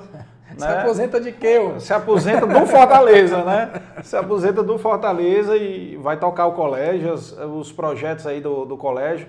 E, e assim, é, te agradecendo aí, cara, o, o tempo. Eu sei que você tá corrido demais, chegou do, do aeroporto agora, já veio praticamente direto para cá. Foi. Agradeço. É importante para o pessoal te conhecer, conhecer um pouco disso daí. É, também me lembro de ter te encontrado uma vez lá no, no em Maranguape, né? Que tu estava olhando lá uma parceria, né? Na Foi. época que tu estava. Tô lembrado. É, na época tu estava lá no Paulinho Grio, um amigo, um abraço Paulinho, Paulinho é Fortaleza, doente também. E vocês fizeram a parceria, não foi com a faculdade? É, na época era pelo colégio, né? Colégio. Era a faculdade, a Unopar, a gente foi olhar o espaço lá para é. ser um polo da Unopar. E vocês ainda estão com essa parceria no, no colégio? A Unopar, é o, o, o, o, Darwin representa a Unopar em Fortaleza. Em Fortaleza. É o polo da Unopar em Fortaleza. Ah, massa, massa, massa. E é bom que o pessoal te conhece aí um pouco do Marcelo Paz, empresário, né? Sim. E com certeza a sua cabeça como empresário, quando você se aposentar do Fortaleza, você vai ter uma bagagem gigante, né, cara? Para é, aplicar muito, também. Muito aprendizado. Muita coisa, muito, muito aprendizado. aprendizado. Né, contatos, relacionamento, muita ideia que talvez que às vezes a gente está focado no negócio e quando a gente sai a gente abre um pouco a mente também sim, e vê sim. oportunidades, né? Verdade. né? E, e amigo, para encerrar aqui, eu queria, assim, pessoal, não vou esticar aqui com o Marcelo, porque é, é demais, o Marcelo tem que descansar, porque nós temos jogo aí, tem que ganhar, ele tem que estar amanhã lá no, no clube, né? Então, tem que. Um abraço também pro, pro Marcel Pajade e é uma menina é, que tá vindo aí? Menino, mais um menino. É mais um menino? É, é. E aí, como é o nome já? Estamos escolhendo ainda. Estão escolhendo? É, ainda não está definido. Ah, olha aí. Mas é garoto, mais um. É mais um? Massa. Aí, Marcel já tem um. Diferença de quê? Um 14 anos, né, Marcel? 13, 13. 13, olha aí. É, quase a diferença para minha irmã. É bacana, bacana, cara. Tomara que venha com saúde, né? Que, que é o que interessa, né? Sem dúvida, sem Sim. dúvida alguma. Amém. É. Que venha com muita saúde. Muita saúde. E, e me diga aí um, o que que você seus hobbies, cara. Fala um pouco aí dos teus hobbies, só para o pessoal entender aí o que, que o Marcelo é por trás eu, das câmeras. Eu gosto de jogar futebol. Ah. Eu gosto de, de, de, assistir jogo, eu gosto de assistir Netflix. Tá eu, jogando? Pouco, muito pouco. PS4? Videogame não. Videogame? Videogame não. E gosto de videogame, mas não, não, não tenho jogado. Eu Joga gosto de. Eu gosto. Lá. começando a jogar o tal do beat tennis também. Muito pouco, ah. mas já joguei. Levar você para jogar Eu gosto de fazer um churrasco. Ah. E, e, e, e, ouvir música, cantar, bater papo, jogar conversa fora. Né? Eu gosto de estar com a família, gosto muito de estar com a família, meus uhum. pais, meus irmãos. Né? Cara, tranquilo, não, sou muito de balada, não sou muito de, de festa, de badalação. Não, não nada contra. Já ah. tive meus momentos também de, de ah, curtir um pouco sempre. mais, mas não, não é o que me chama tanta atenção hoje. Teu irmão morava fora, né? O, não, ele mora, ele mora aqui, mas vive viajando, né? Ah, é? nas Maldivas agora. Os teus pais estão morando aqui? Minha mãe mora aqui, meu pai mora em Pacajus. Pacajus, né? é. né? Ah, bacana, bacana. Eu me lembro que... Eu não me lembro... Alguém morou em Rio Grande do Norte, alguma coisa na época? O, ou... Não, meu pai teve um colégio em Natal, em Mossoró. Ah, teve em Natal há mais tempo hum. e depois em Mossoró. Eu acho que na época da AGE ele estava é, em Mossoró. Exatamente, Mossoró. É. Porque colégio, eu me lembro, colégio de Mossoró, exatamente. É, eu me lembro de alguma coisa assim, cara. E aí, pessoal, a história do Marcelo Paz muito bacana, né? E agora vamos ver aí o episódio com um pouco uma parte do episódio com o Marcelo Pimentel, que também tem uma história de superação fenomenal, né? Que inspira realmente muita gente. Então, espero que vocês aproveitem e qualquer coisa, não esqueçam né, de se inscrever no canal, de dar o like, deixar o like de vocês, compartilha aí na setinha para os amigos de vocês e o episódio completo está lá no nosso canal, tá bom? Grande abraço para vocês e aproveitem. Eu tive uma dificuldade muito grande na minha vida com o estudo, né? desde pequeno, assim, realmente sempre tive dificuldade. Saí do colégio porque um amigo meu me ajudou a sair da oitava série, eu fiquei de recuperação todas as vezes, eu reprovei quase tudo que eu pude reprovar na minha vida. Então sempre foi uma dificuldade muito grande minha. Não uhum. que isso seja legal, acho que o estudo é muito engrandecedor, mas para mim foi muito difícil. Eu, eu, não conseguia, às vezes, estar pertencente àquele local, aquele ambiente físico. Uhum. Né? Eu, eu acredito que nosso modelo de escola é um pouco arcaico. Tá? Uhum. Tá? Essa é uma opinião minha, que eu acho que o modelo é arcaico. Eu acho que o modelo foi feito para formar pessoas médias. Né? Você tem uma escola que ela tem vários tipos de alunos, desde o aluno ah, que é analítico, sinestésico, matemático, visual. São 50 crianças na sala de aula e ela diz, todos são iguais. E eu só vou analisar todos iguais. Então, você imagina que você é o melhor aluno da sétima série de um colégio muito bom no Ceará e você é o melhor aluno que o colégio já viu nos 50 anos de colégio na matemática e na física. Mas se você for ruim em português, você reprova. Então ele não está preocupado em formar ninguém extraordinário. Uhum. Ele está preocupado em formar médios, todo mundo sete. Uhum. Na minha ótica, isso não é, não é o ideal. A gente tem que formar bons profissionais, bons humanos naquilo que eles devem ser bons. Né? E aí, eu sou fã do Murilo Gun, tive algumas oportunidades de estar com o Gun em São Paulo, aqui em Fortaleza, nos nossos restaurantes algumas vezes. E é muito do que o Murilo Gun fala. A escola vem de um modelo lá da Revolução Industrial que formava pessoas para atuar na indústria. Na indústria. Pessoas que tivessem essa habilidade. Então, para mim, sempre foi muito difícil estar naquele ambiente, estar debaixo de um teto. É tanto que algumas oportunidades extra, escola, quando visitava indústria, eu tinha uma sensação diferente, um prazer diferente. Mas aquele modelo para mim era muito ruim. Então, a escola não conseguiu, eu não consegui me conectar com a escola naquele modelo. E eu acho que tem muita gente que sofre com isso também. E talvez isso seja até um perfil mais de empreendedores. Historicamente, estudando, os empreendedores que eu vi, eles falam disso, assim, poxa, eu tive muita dificuldade da escola, fugi da escola, então eu acho que talvez seja de alguns, algum tipo de perfil. Você vê que pessoas de medicina é difícil não gostarem da escola, eles entendem a escola, eles estudam, eles vivem dentro da escola, mas existem alguns perfis, então para mim sempre foi difícil essa estadia dentro da, dentro da escola, dentro da universidade. É. Acho que tu perguntou como nasceu, né? Essa, Sim, a ideia. Né? ideia. Ah, então, assim, a, a ideia de montar o Barnes mesmo, você fala? Sim. É, porque o Barnett foi o primeiro, né? Foi, então... na verdade, assim, depois que aconteceu isso ah, em casa, as pessoas começaram a dizer, poxa, uhum. Marcelo, monta hamburgueria, monta hamburgueria, tu me perguntou como é que foi sobre a minha outra carreira. Então, eu não tinha carreira, eu sempre fui empreendedor, eu fiz muita coisa na vida, uhum. né, assim, mas muita coisa mesmo. Eu fui mágico, ah, fui vendedor de Herbalife, fui vendedor de cacau, fui vendedor de relógio, purificador de água Europa, fui empresário de fronteira, trabalhei no grupo M Dias Branco, então eu fiz muita coisa na minha vida. E nessa época, antes do cacau, na verdade, antes da, da de montar a hamburgueria, eu estava vendendo cacau, era distribuidor de cacau, então eu atendia todas as sorveterias de Fortaleza. E eu fiz conjunto, disse, ah, não vou parar, vou continuar vendendo cacau e vou montar a hamburgueria, porque o cacau era muito mais uma distribuição, para mim era tranquilo, eu, eu trabalhava no cacau dois dias por semana, então dois dias por semana eu conseguia fazer as compras em São Paulo, conseguia atender meus clientes em Fortaleza, que eram quase todas as sorveterias, mas comecei a montar a hamburgueria. E aí usei todo o dinheiro que eu tinha ganhando cacau e que eu continuava ganhando cacau mensal para colocar a hamburgueria.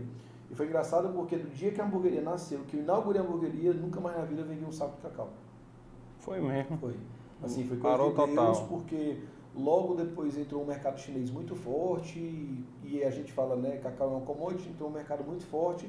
Então, assim, eu acho que eu fiz mais uma, assim, abri a hamburgueria, nos outros três, quatro meses eu vendi alguma coisa remanescente que tinha, algum cliente, outro, mas nunca mais depois eu consegui vender. Então, foi realmente no momento certo que, a, que o Barnes nasceu. E o Barnes nasceu, tu tem sócios no Barnes ou não? Eu tentei, mas não consegui. Assim, quando, eu, quando eu pensei em montar o Barnes, eu disse, ah, vou buscar um sócio, porque me ajuda e tal. E aí busquei algumas pessoas, e uma das pessoas disse, ah, Marcelo, beleza, eu monto contigo, eu entro com 50%, e tu entra com 50% e tu trabalha e eu continuo minha vida. Eu disse, não, não, não funciona, né? Isso aí já esse modelo já existe, é quase o... O sócio investidor, né, que o cara queria ser. É, mas o sócio investidor, para entrar com 50 e você com 50 e você trabalhar... Mas, mas sem ele... tirar salário, né, sem ter é, salário... É, assim, o sócio investidor, na minha ótica, ele tem que entrar mais do que você, porque assim, ah, se ele é investidor, ele está entrando com grana, mas você está entrando com a sua vida, você está deixando tudo, é. você vai passar ali, às vezes, quase que 24 horas. Então, esse outro modelo, para mim, não funcionou. Esse cara quer saber já tem gente para comer o meu dinheiro parado. Eu vou trabalhar para alguém já, porque a gente já trabalha para alguém. É, todos nós trabalhamos logo 27 a 35% do nosso sócio já tem dono. Não vou dar mais 50% para o outro, vou ficar com quem? É. Então, deixa quieto, eu vou fazer só. E aí fiz só, peguei tudo que eu tinha. Ah, como eu não tinha estudado muito, eu não tinha, não fiz toda aquela parte de business plan, projeto, né? Eu fiz um cálculo de caneta, papel, quanto é que eu vou gastar com mesa, cadeira, com reforma, aí o dinheiro vai dar, começa e não deu, né? não tem como dar, né? É engraçado é. que ah, algumas coisas a gente não tem nem noção, porque quando eu fui montar, me disseram assim, ah, tem que ter uma impressorazinha, daquelas impressoras fiscais, aquelas impressoras de imprimir pedido na cozinha de comanda, é pequenininha e tal. Eu disse, ah, mas isso não pode ser caro, porque uma impressora para minha casa de laser é 700 reais, 800 reais. Essa impressora de tamanho deve ser 200, não me preocupar com isso. E quando eu fui comprar era quase 2 mil, né, é, com impressora é. fiscal. As não fiscais eram mil reais, né? E você tinha que ter três. Então, assim, aí já tomou um orçamento gigantesco do negócio. Então, o não conhecimento é muito difícil é. de algumas áreas. Né? A gente vai aventurar numa área nova e, por mais que eu conhecesse, ah, cozinha, salão, mas tinha algumas coisas que eu não dominava. Então, teve algumas dificuldades aí no começo. É. Cara, assim, num... eu estava no livro do Gustavo Caetano, Pense Simples, ele fala isso. Se você ficar pensando demais, não sai. Começa e vai maturando, né? Vai maturando os processos, né? E assim, e todo todo empreendedor eh, leva porrada, né? Não tem como, aprende na dor, né? Também. E, e assim, você teve um, coragem, né? Porque foi sozinho, né? Já é mais difícil também. Claro que tem uma vantagem e desvantagem, mas você divide o risco, né? Quando entra com o sócio também. Agora, o modelo também não era um modelo digamos, justo, é, né? Ideal. Não era um modelo ideal, mas, cara, eu, eu particularmente sou muito fã do Barnes, como muito meus filhos também, quando estão comigo, a gente pede muito, e eu, eu particularmente sou fã do mexicano, dou o maior valor aquele, aquele molho do mexicano, muito gostoso. Então recomendo quem não conhece o Barnes, peça e peça o mexicano. Tem vários outros, óbvio, né? Mas o que eu acho mais gostoso é o mexicano. E me tira uma dúvida, tu montou Barnes em 2010. Eu sei que tu abriu várias outras lojas, Barnes. Não vou nem entrar nas outras ainda, né? É, tu tinha, como é, tinha uma no Rio Mar, não, Rio Mar tem, tem no Rio Mar? Tivemos Rio Mar, Iguatemi, no Iguatemi teve, Shopping. Tudo, tudo foi antes da, da pandemia, pandemia, né? Antes da pandemia. Chegou a pandemia, teve que... É. Na verdade, só voltando um pouquinho no tempo, que você falou da, né, da dificuldade, da sim, abertura, sim. né, e de abrir sozinho, realmente teve essa dificuldade, mas eu entendo que, e eu concordo quando você disse que o empreendedor ele tem que ir na marra, ele tem que ter lá o MVP dele e começar. Tem que ir porque, um pouco na marra, né? É, porque se ele disser, ah, eu vou esperar o melhor momento, não, não vai existir o melhor momento, né? Então, assim, eu tinha uma ideia muito forte na cabeça, eu tinha um produto que durante dois anos eu fiz, as pessoas amaram. Eu fui para São Paulo, eu visitei as melhores hamburguerias de São Paulo, que quando eu fui para São Paulo, eu não fui só para provar produto, porque eu achava aquele meu produto muito bom, por mais que eu não tivesse tanta referência. Uhum. Mas em São Paulo eu provei, assim, eu nunca comi tanto na minha vida como eu fui em São Paulo. Eu, uhum. fui em 11 hamburguerias, eu acredito que na época eu fui acho que 11 hamburguerias em 3 dias. Então era café da manhã, almoço, lanche e jantar. De 3 a 4 por dia. É tanto que eu não conseguia comer, porque eu só pedia metade. Uhum. Eu tinha que às vezes provar um hambúrguer de um jeito, um hambúrguer de outro. Então, assim, eu fui para conhecer produto, mas o mais que eu tinha que conhecer, que eu não conhecia, Os layouts. era layout de loja, decoração, ambiente, fardamento, atendimento, um pouco da cozinha, quando eles deixavam a gente entrar na cozinha, não para poder entender ou copiar, porque eu não conhecia nada de equipamento, assim, nunca tinha estudado uhum. sobre isso. Então, tive a noção da decisão, ah, vai ser chapa, charbroil, que fritadeira utilizar. E aí aquilo foi muito importante para mim. Quando eu voltei, eu disse, cara, o meu produto não perde para nenhum de São Paulo. Assim, eu teria coragem de, numa competição, botar meu, meu hambúrguer do lado de qualquer um desses caras. E logo depois eu casei e fui para Nova York. E em Nova York eu também conheci alguns hambúrgueres de Nova York. E eu achei todos os hambúrgueres de São Paulo melhores que a de Nova York. Não comi nenhum hambúrguer em Nova York. Eu disse, meu Deus do céu, que coisa incrível. Então eu voltei com muita, muito forte. Disse assim, cara, esse produto ele vai fazer um sucesso muito grande. Então eu tenho um ponto forte e que eu posso ter outros pontos fracos. Eu posso ter uma loja não tão grande, eu posso ter ali uma ausência de um sistema inicial, eu posso ter alguma falha, porque eu era inovador, não tinha ninguém fazendo o que a gente fazia. Então, naquele momento, o produto ia puxar uma força muito grande. E foi o que aconteceu. A gente abriu, na primeira semana a gente vendeu tudo, acabou tudo. No primeira, primeiro mês a gente bateu todas as metas que tinha que bater, assim, né? Eu imaginava vender 100 hambúrgueres, já vendi no primeiro dia mais de 100. Primeiro final de semana acabou tudo, acabou até a água de torneira, assim, nem na caixa d'água tinha mais água. Uhum. E é engraçado que o Barnes, com acho que 90 dias de aberto, eu já tinha pago tudo que eu devia, já tinha recuperado o dinheiro investido e tinha mais do que eu tinha investido na conta da empresa. Com 90 dias de empresa aberta. Pô, Talvez até seja um recorde aí de Guinness Book de o cara ter pago e ter tido o payback aí com, com 90 dias. Foi realmente um estouro, foi uma loucura na cidade. É, em quem, restaurante com certeza é, deve ter sido um recorde. Né? Quem lembra Fortaleza da fila, né? Assim, tinha dias que a gente tomava nota da fila que eu recebia mais de 300 pessoas na fila. Eu me lembro da fila. É. Então assim, a gente começava a fila, eu abria 5 horas, a fila começava às 6 horas, a fila terminava às 11 horas, eu fechava às 11 e meia. Então assim, essa fila, quando eu somava no final da noite, quantas pessoas tinham colocado o nome, eram mais de 300. E eu via muito carro passando, olhava e embora. Então, assim, eu estimo que mais de 300 pessoas também queriam ter entrado e que só passaram de carro e foram embora. Então, e o espaço físico era de quantas Era pessoas? pequeno, era 60 pessoas, 50 e poucas pessoas. Ah. E eu não lembro, né, de Fortaleza ter, ter, spa, ter, ter fila de espera da gente. Eu não lembro quando o Barnes abriu, eu não lembro que não tinha ninguém especialista. A gente abriu uma hamburgueria, a gente não era lanchonete. A gente era uma casa de hambúrguer que vendia, a gente era um restaurante de hambúrguer. Uhum. Então o nosso tempo de entrega não era de 10 minutos, a gente levava 30 não, minutos para entregar um hambúrguer na mesa. Não tinha nenhuma hamburgueria. Não tinha nenhuma hamburgueria. O que você tinha aqui na época era de burgers, mas o modelo dele era diferente do nosso. O modelo dele era parecido com o McDonald's. Ele tinha um produto um pouco mais gourmet, mas o ambiente, a forma de atendimento, você não conseguia juntar a mesa. Então o Barnes foi a primeira hamburgueria, de fato, do Ceará onde a gente tinha atendimento exclusivo daquilo, tinha um cardápio só de hambúrguer. A gente começou a história das cervejas artesanais, a gente foi um dos pioneiros a fazer. O Barnes teve mais de 50 rótulos de cerveja artesanais aqui na época, que se tinha muito pouco. Então, acho que o somatório turismo foi um sucesso e é assim, foi uma loucura, porque você já lotar...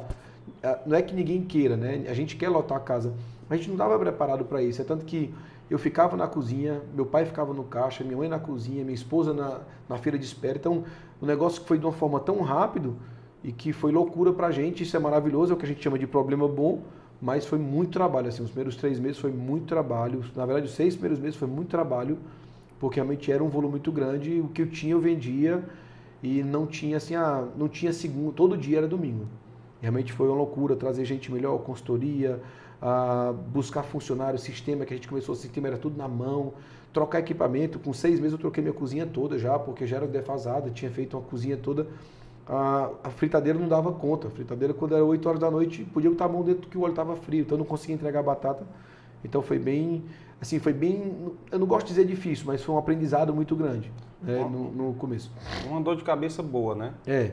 Uma dor de cabeça boa, porque, pô, isso aí é a dor de cabeça é. que todo empreendedor quer ter, né? E eu costumo dizer que a gente não erra.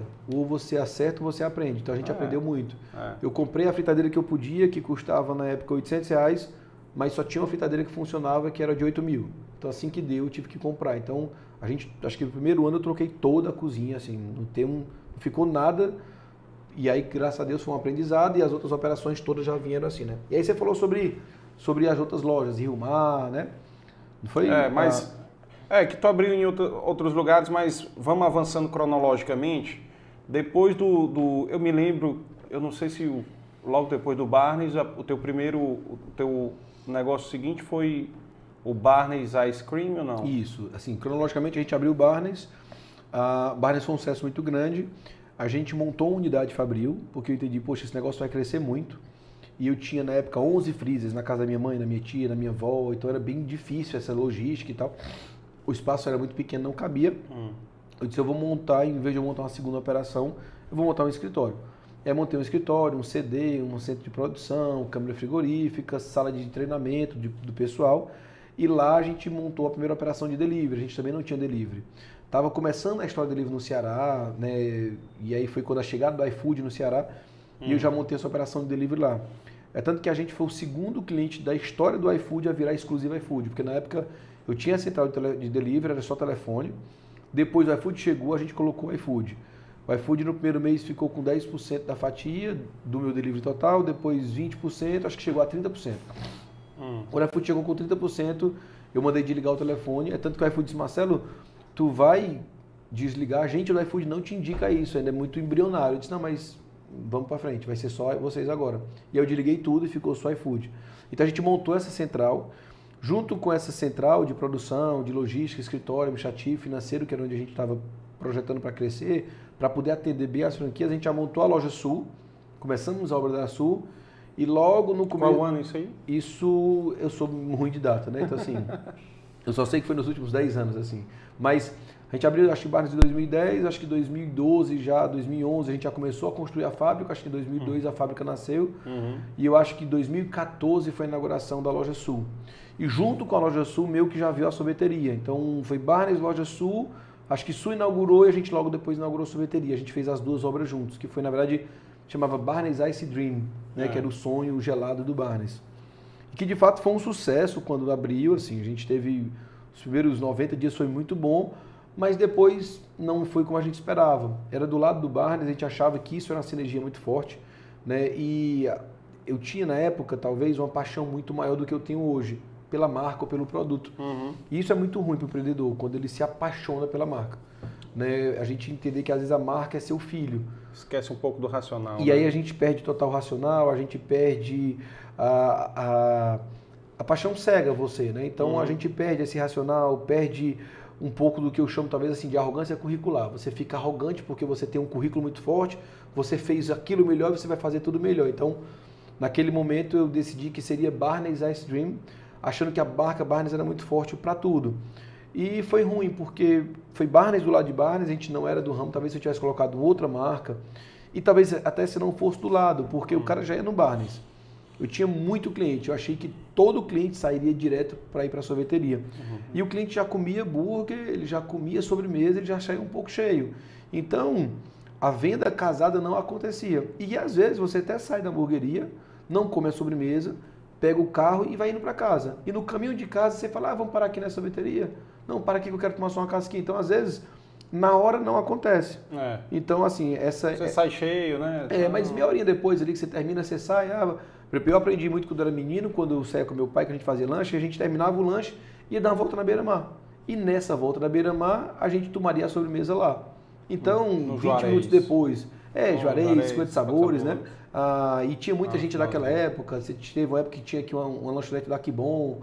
Aí a gente uhum. também teve um cara muito bom, há muito tempo atrás, que tinha um sorvete de Augusto na Praça na Praça Portugal. Então, às vezes, pós o jantar, uhum. se saía então, assim, eu coloco parte do insucesso, né, porque como eu vinha do ramo de sorvete, primeiro eu aprendi a fazer sorvete. Então, eu, na minha venda, na época de vender cacau, eu visitava todas as sorveterias. Eu ia para as feiras de todo o Brasil de sorvete. Então, eu conhecia muito sobre sorvete. Né? Talvez até hoje eu entenda mais de sorvete do que de hambúrguer. Né? Eu estudei muito sorvete. E de fato o nosso sorvete era muito bom, mas só o produto em si não faz. Então acho que teve alguns somatórios e logo depois da sorveteria foi muito rápido. Acho que a gente passou acho, talvez um ano e meio no mercado. Os números não, não foram exatamente o que a gente queria, tinha um gasto de energia muito grande, a gente resolveu fechar aquela unidade. E aí depois vieram outros barnes, né? A gente montou barnes no bairro de Fátima, e aí montamos os barnes dos shoppings, né? Todos os barnes do shopping, mas realmente a pandemia foi muito cruel com o shopping. Os shoppings ficaram. Ah, foi cruel com, com, com, todo mundo de restaurante, é. né, cara? Foi muito cruel. Mas eu considero né? que o shopping foi pior, porque o restaurante em é. si ainda tinha a opção do delivery. Do delivery, é. O shopping já não é o melhor caminho para delivery. O shopping está é. se profissionalizando a montar hubs agora, com inteligência para vender. Mas mesmo assim, o shopping fecha 10 horas. Então, as operações de delivery elas vão até 1 hora da manhã, meia-noite. Então o shopping, né, hoje, dentro do nosso modelo de negócio, hoje você pegar as sushis, hamburguerias, pizzarias, vou te dizer que talvez no mínimo 30% do faturamento das pessoas sejam delivery. Te vou dizer que algo em torno de 30 a 60% do faturamento das pessoas sejam delivery. Então você imagina você ter uma operação de shopping já sofrida e que você não tem o delivery, ou não tinha, claro que hoje as pessoas estão mudando, e que o shopping te, tu fecha 10 horas. Né? Não sei nem é. se hoje se o shopping abre, é, se cede que tu estique um pouco mais. Então era muito sofrida a operação. Uhum. O, o turno do shopping geralmente é. Você tem ali duas escalas, são dois times que rodam, então você tem um time mais cheio. Então foi bem, bem sofrido o shopping. E a gente, os shopping eram franqueados, os franqueados não, não seguiram. Na retomada de reabertura, o shopping abriu muito lentamente. Uhum. Então a gente até realmente acreditou que não seria o ideal eles voltarem, porque ia ser uma perca de energia muito grande. Então, por hora, a gente realmente não voltou para shopping ainda. A gente estava estudando outros modelos de, de, de, voltar a funcionar. Né? Operações parecidas com a de shopping, mas elas estando em rua. Operações menores, mais rentáveis, de menor investimento e que tenham o delivery como uma das principais, uma das principais atividades. Né? Acho que a gente não pode pensar nada hoje que talvez 50% ou 60% do core daquela operação seja delivery. É, muita coisa cresceu, né, com o delivery. Pessoal, vamos, vamos. Chegou aqui um lanche aí que o Marcelo pediu. Estela é, Marcelo, aí? Isso, que que chegou Estela, aí? Estela Pizza. Olha aí, Estela Pizza. Leonardo tá trazendo aqui. Olha aí, cara, já gostei da embalagem, viu? Top, viu? Mostrar aqui para a câmera aqui. Viu outra? Olha aí a embalagem aqui, pessoal.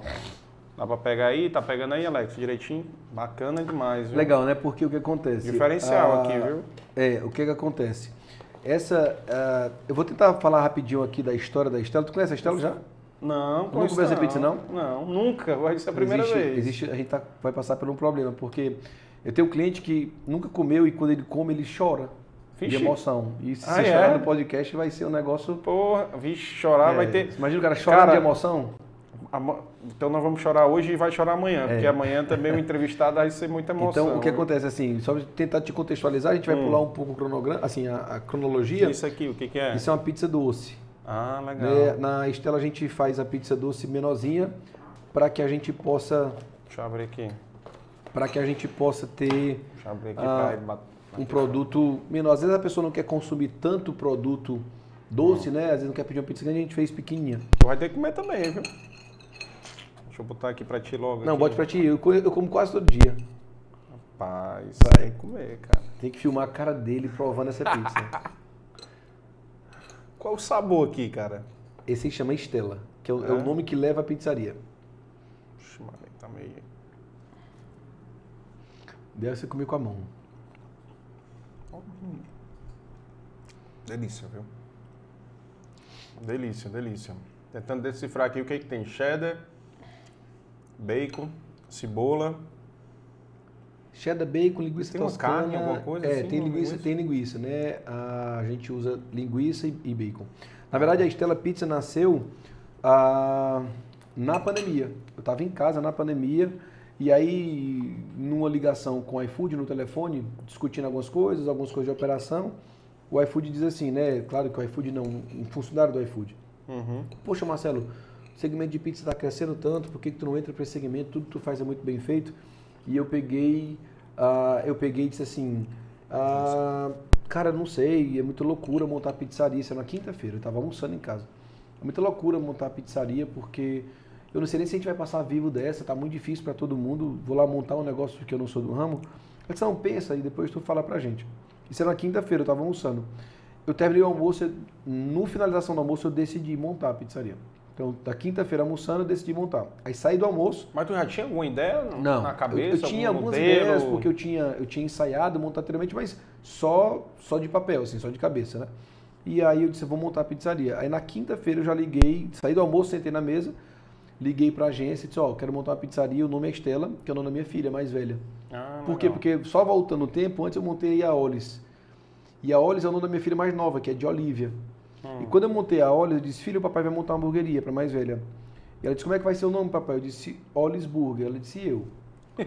aí eu disse assim, tá, o próximo papai monta para você. E aí quando veio a pizza, você faz agora a vez dela, é Estela Pizza.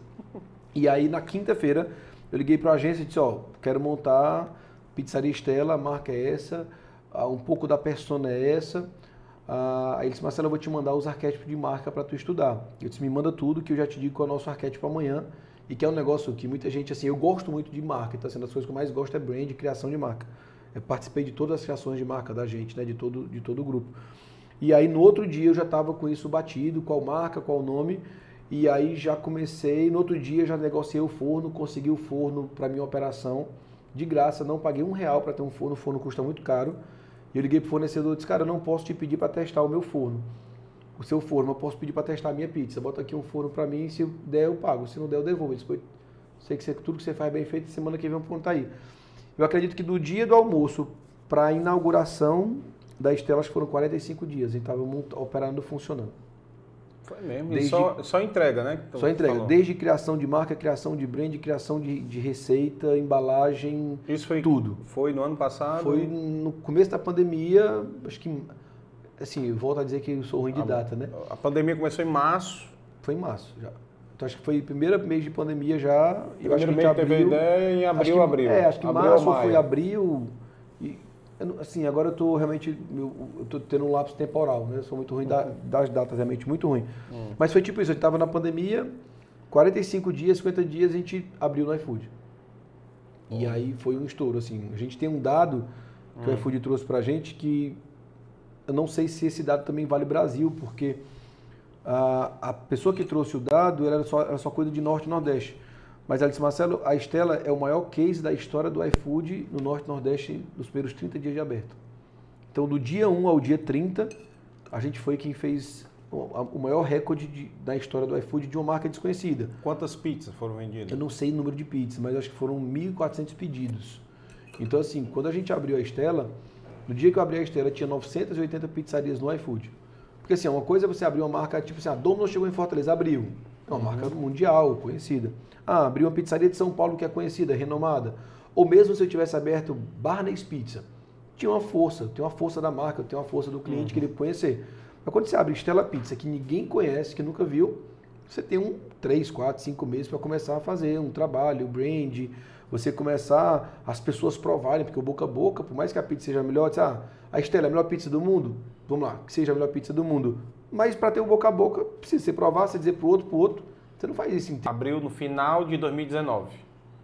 Que a pandemia foi em março de 2020. Eu acho que a gente deve ter aberto, abriu a loja acho que lá pro novembro, dezembro, novembro, finalzinho do ano. Uhum. E a Olhos teve duas pandemias, né? Que a Olhos teve a pandemia da obra, que tinha um projeto de obra acabar, a obra não acabava, a gente abriu sem a obra acabar. Então a ele obra tava, da rua, né? Ali? É, a obra da rua não, não acabou, ainda ficou sujo, não terminaram calçada. Então a gente abriu ainda tendo obra, as pessoas não conseguindo chegar ao local. Mas mesmo assim a gente abriu e aí logo depois veio a pandemia. Então ele sofreu bastante nessa, nessa, nessa pandemia por conta disso, né? Porque ela já vinha de uma dificuldade muito grande da rua e logo depois a gente teve pandemia. Porra, bicho. Depender do, do governo é muito difícil, né, cara? Dependendo obra de governo, coisa mais complicada para o empreendedor. E no ambiente é importante, porque a gente acreditava assim, não, eles vão fazer uma, uma, uma, reforma aqui, mas vai acontecer rápido, porque é um ponto gastronômico, é um Claro que a, A gente uhum. sabe que outros cantos às vezes demora muito mais. Uhum. A gente esperava que lá fosse muito mais rápido, mas teve muita dificuldade. Realmente foi bem difícil o projeto da obra ali. E por que que surgiu o Olis, cara? Tu já tinha uma hamburgueria. Por que que tu foi montar uma outra hamburgueria? Qual era o, o conceito, o diferencial do conceito né, com, com o Olis? O que que o Olis ia ter de diferencial no Barnes? É, sei lá, preço mais acessível, é, concorrer, acho que eu cheguei a ver, né, concorrer com McDonald's ou, ou outras hamburguerias mais popular, tipo Bob's, Burger King, sei lá. Qual era o objetivo do... Na verdade é um pouco de tudo isso, né? Quando a gente decidiu montar olhos, a gente entendia que estava chegando no mercado ah, e era uma tendência nacional e mundial do hambúrguer smash, né? Que era um, é um outro é um outro momento do consumo. A gente entende que às vezes a gente sempre entendeu isso. Quando você vai comer no Barnes, geralmente você está na sua casa com a sua família, você diz, ah, vamos comer no Barnes. Então você toma um banho, você se veste, você veste seu é. melhor perfume e tal. O Barnes passa a ser um momento. Um momento, é. Um né? encontro, né? Familiar. Você deixa de, assim, ah, é, é uma saída para um restaurante. A Olis não. Olis, ela faz parte do seu dia. Então, assim, poucas vezes eu vi assim, pessoal, vamos todo mundo jantar no McDonald's, todo mundo tomou banho, então a gente está fazendo alguma coisa, ei, encosta aqui que eu estou com fome, vou parar. Uhum. Eu até falo que dentro da, da pirâmide de Maslow, que é uma pirâmide que fala das necessidades básicas humanas, a primeira necessidade básica humana é alimentação barra excreção ali, né? Uma sobrevivência básica. Depois você tem na escala, você tem isso, depois você tem ali outras necessidades, que aí são fisiológicas, que é essa primeira, depois tem uma de segurança, acho que a terceira ou quarta ali é social. Social. Né? Que você é já, que é o social, que entra essa parte emocional, essa de socialização, que é onde o Barnes entra. Então, a primeira base, simplesmente saciar a fome, saciar a necessidade de alimentação por sobrevivência, o Barnes não tem. Uhum. Então eu estou saindo de casa, saí do racha, preciso comer qualquer coisa urgente, não é o Barnes que é uma opção. Não, não é uma opção, é. E aí quem é essa opção? São os fast food da vida, são as lanchonetes de esquina que o cara para ali, come muito rápido e vai embora e gasta às vezes um pouco menos. E a gente estudante, não, eu preciso ter um negócio que entre em um outro público, em outro momento, em outro perfil de consumo. E aí foi quando a gente decidiu montar a Olhos. Né? E a Olhos nasce com a ideia de não ser uma simples hamburgueria, na verdade ela nasce com a ideia de ser um negócio de tecnologia, onde você tem condições de, primeiro, de ter um público mais jovem, e a gente entende que esse público mais jovem ele tem uma, uma jornada de consumo diferente. Então a gente queria que o jovem chegasse e ele, ele não tivesse que ficar na mesa chamando o garçom, porque ele não, ele não se preparou para isso, ele não saiu de casa para ir para um atendimento, ele quer simplesmente comer um bom hambúrguer rápido. Então a gente fez os totens, né? Lá na Olis é tudo totem automático, então a pessoa só é, chega é. e faz o pedido assim, hoje ah, não vou dizer o primeiro cliente, mas se você for a segunda vez na Olis, você consegue fazer seu pedido com 20 segundos. Se você clicar lá no totem, com 20 a 30 segundos você tem seu pedido feito. Que você já sabe o que, é que Você já pedir. sabe, é muito rápido, né? É muito, é muito intuitivo. Então, a gente no começo acompanhava e a gente fez teste lá no começo com criança, com adulto e com idoso. Porque não adianta eu montar um negócio que o jovem, porque assim, você pediu uma criança, é muito rápido, ela vive aquilo todo dia. Mas a gente pediu para idoso ir. Então, assim, o idoso chegava lá, ele entendia, estava muito claro. E aí foi muito trabalho, porque não existia aqui em Fortaleza quem desenvolvesse, não tinha nada. E a gente foi para toda a parte de desenvolvimento, achar qual o melhor totem que tinha no mercado. Hoje já tem muita gente utilizando, mas nós somos assim realmente de fato pioneiros. Então a gente queria realmente trazer tecnologia e que a forma de pagamento também fosse diferente. Você não só chegasse num estabelecimento e dissesse assim, ah, com que é que eu posso pagar? E a pessoa dizer Visa ou Vale, né? Visa ou Master, ou, ou dinheiro. Então ela já nasceu para ser disruptiva, de ela poder ter o totem, mas de você poder pagar ali com o PicPay, que uhum. você pudesse pagar com outros tipos de moedas, né? E, e, assim, claro que a pandemia nos atrapalhou muito, mas esse é um dos nossos mindsets, é tentar que você chegue lá e amanhã você paga, hoje você já consegue pagar com PicPay, que você possa encostar o seu relógio, amanhã você tem um dinheiro no Mercado Livre e você queira usar essa moeda, a gente aceitar. Então a gente está trabalhando muito agora para que a gente possa aceitar outros tipos de pagamento, outros meios de pagamento. E é isso que a gente entende que é um tipo de inclusão. Essa inclusão de formas de pagamento. A gente vê tanto jovem hoje que tem que trabalham com o Mercado Livre, ele tem um dinheiro no Mercado Livre e esse dinheiro dele não, não é aceito. Então, ah, eu tenho um dinheiro do PayPal, poxa, por que, que eu não posso utilizar? Então, um dos mindsets da Olha é esse, a gente conseguir ter essa abrangência de atender você da sua forma, claro, estou falando isso uh, no financeiro, porque do resto a gente já entende isso. Para mim, inclusão é isso, porque fora isso não é inclusão. Né? Muita gente fala assim, ah, a minha empresa tem inclusão, e aí as pessoas querem falar às vezes de raça, de essa parte social, é. acho que isso já sempre foi ou deveria ser. Mas o que a gente entende dessa inclusão é isso, é que você possa comprar e pagar da sua forma, né? A gente até brinca que a única moeda que a gente não pode aceitar é a estaleca lá do Big Brother, mas a ideia do resto a gente tentar aceitar tudo. Claro que dentro Daqui de algumas pouco... possibilidades, alguns limites, porque existem alguns órgãos né, que regulam, que então, tem algumas moedas que você não pode receber, uhum. mas a nossa ideia é essa, realmente cada vez mais ter uma abrangência para que eu tenha essa facilidade de lhe atender da forma que você quiser que eu lhe atenda. Consegue atender no Pix já? Lá no Pix eu não vou te confirmar. Assim, por quê? Porque a gente estava. É uma ferramenta gente, nova, né, é, cara? mas eu é. acredito que já tenha Pix, porque estava faltando só um, um, Porque já tinha um banco que estava liberando para fazer o Pix, mas eu acredito que ele já aceita Pix. Eu acho que a gente aceita Pix, já aceita PicPay, eu acho que a aproximação de relógio já está. E a gente agora está negociando com a um eBay, para que você possa comprar o crédito já no eBay. Então a gente está tentando ver outras formas uhum. que você possa usar quase todas essas, assim, né? Todas as, claro que não vai dar sempre para ser todas as formas, porque existem muitas formas, mas as mais procuradas, assim. Então a gente tem cada vez tem essa mente aberta para que esse consumidor tenha essa facilidade, que é muito chato você chegar e você só oferecer para o jovem que tem 16, 17, 18 anos, você falar de Visa ou Master, ele não sabe nem o que é isso. Ele não quer pagar dessa forma. E também a moeda está ficando escassa, né? É, é, é, complexo você carregar a moeda. Então, tem tantas modalidades chegando e a gente, essa realmente é um dos nossos mindset, é, é tentar ser mais fácil para você na, no seu momento de consumo. Massa, cara. É visão empreendedora, né? Visão empreendedora. E aí eu me lembro assim, o, o Wallace foi em 2019. Agora, voltando aí no tempo também, nós temos aí o Butchers.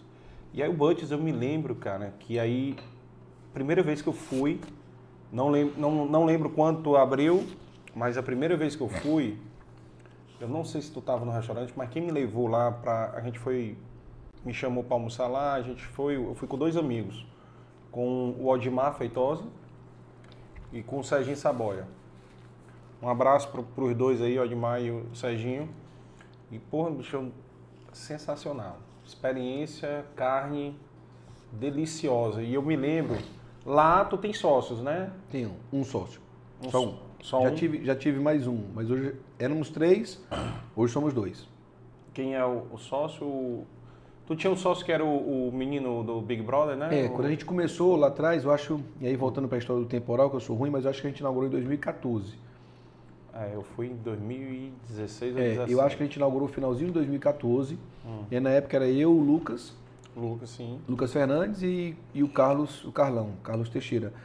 Que aí a gente se juntou, na época eu era amigo uh, do Lucas e era amigo do Carlão, e o Carlão estava em São Paulo. Uhum. E o Carlão sempre me ajudou no mercado da carne, o Carlão já era do mercado da carne há 20 anos. E eu tinha outros negócios com o Carlão, o Carlão me ajudava muito nas produções de burger na época, compra de carne. E uma vez eu liguei para o Carlão, lá para onde o Carlão morava em São Paulo, a empresa que ele trabalhava, a pessoa, a pessoa disse, o Carlão voltou para o Ceará. Eu não sabia. Eu tinha algum relacionamento. Toda vez que ele vinha para o Ceará, a gente passava junto, ele vinha lá para o Barnes com a família, e ele voltou para o Ceará. E quando ele chegou aqui, eu liguei para ele, não, estou no Ceará, vim, vim tocar a vida aqui agora, fui convidado para trabalhar aqui num restaurante. E ele começou a trabalhar nesse restaurante disse, vamos montar, vamos montar um negócio comigo, eu estou querendo montar um negócio de carne, só de revenda de carne, de seria boutique de carne. Então tu me ajuda os canais e eu compro e monto a loja de, de boutique de carne e tu tem uma participação. Ótimo, começamos a movimentar. E no meio desse movimento a gente foi entendendo que não deveria ser uma boutique, deveria ser uma casa de carne, um restaurante, porque ele vinha do ramo de restaurante. Carlão foi durante mais de 20 anos uh, um, um, uma, das, uma, das, pessoas mais importantes, talvez assim, no mercado da carne em São Paulo. Ele participou de tudo, né? Então participou de Varanda Grill, de Rubaiá. Então era um cara que tinha muita noção, um cara que participou do projeto inicial no Brasil do Angus, quando começou a ter Angus no Brasil, era o Carlos que participava junto com os agropecuaristas a desenvolver a carne, porque é engraçado, não mais hoje, mas isso acontecia muito. Você imagina que você não tem um produto, o agropecuarista quer montar um projeto, mas ele tem que botar isso num restaurante. Então ele pegava alguns bons restaurantes ó, fiz uma carne, estou te mandando, o que é que tu acha? Não, essa carne não presta por isso, por aquilo. Então o Carlão participou desse projeto todo.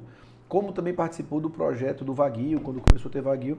Então era um cara de muita experiência, de mais de 20 anos. Uhum. E aí eu disse, Carlão, o que, é que tu acha em vez de a gente montar esse negócio, não ser uma casa de carne, um restaurante mesmo? Tu vai já vem do ramo. Tu foi de restaurante, eu já sou de restaurante. E aí ele topou, achou ótimo, saiu né, da onde estava, não estava indo muito bem no projeto que ele tinha, que tinha, que ele estava tocando. Eu disse, não, cara, vamos comigo, vamos tocar esse projeto junto. E aí o Lucas já era meu amigo, era super fã da sorveteria, era apaixonado pela sorveteria. Aí era, talvez era um dos maiores clientes que a gente tinha na sorveteria. E aí eu conversando com o Lucas, Lucas, vou abrir, disse, cara, eu tenho muito interesse, sou louco para ter um restaurante e tudo. Eu disse, vamos com a gente, aí Lucas, cara, vamos. Aí a gente juntou os três e aí começamos a montar o projeto. Montamos o projeto, foi muito trabalho de desenhar, desenhar cardápio. Né? A gente tinha um ambiente físico, que era a sorveteria, mas teve que fazer reforma, estruturar todo o cardápio, então foi bem legal. Foram várias e várias noites, os três juntos. Umas duas lojas, né, pro lado do Barnes? Do, é uma do lado da outra, né? Na verdade, só tem um corredorzinho que é para casa que sobe em cima, mas pode-se dizer que é quase muro com muro, né? Você tem um uhum. Barnes, a loja do lado já é, já é o Butchers. Ah. Mas o Butchers é onde... Onde era a sorveteria. Ah, pronto, é, era isso que eu Exatamente ali. Quando ah, a tá. sorveteria tá. fechou, a gente segurou um pouco. O ponto. E aí foi quando veio a ideia, não, vamos segurar porque a gente já vai montar. Eu acho que acho que um ano depois, acho que o ponto ficou parado, acho que quase isso. Logo depois veio uh, o Butchers. Oh, bacana demais, muito bom lá.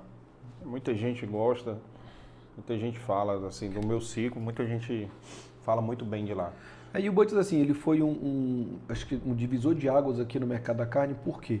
Uh, o brasileiro em si, né, na verdade, não vou dizer o cearense, mas o brasileiro em si, ele, ele aprendeu a comer carne boa do traseiro do animal. Então sempre você comia ou picanha, o contrafilé, fraldinha ou maminha. Isso eram as carnes de churrasco. Você chegava, você tinha costela, picanha, fraldinha, maminha, algumas churrascarias tinham cupim.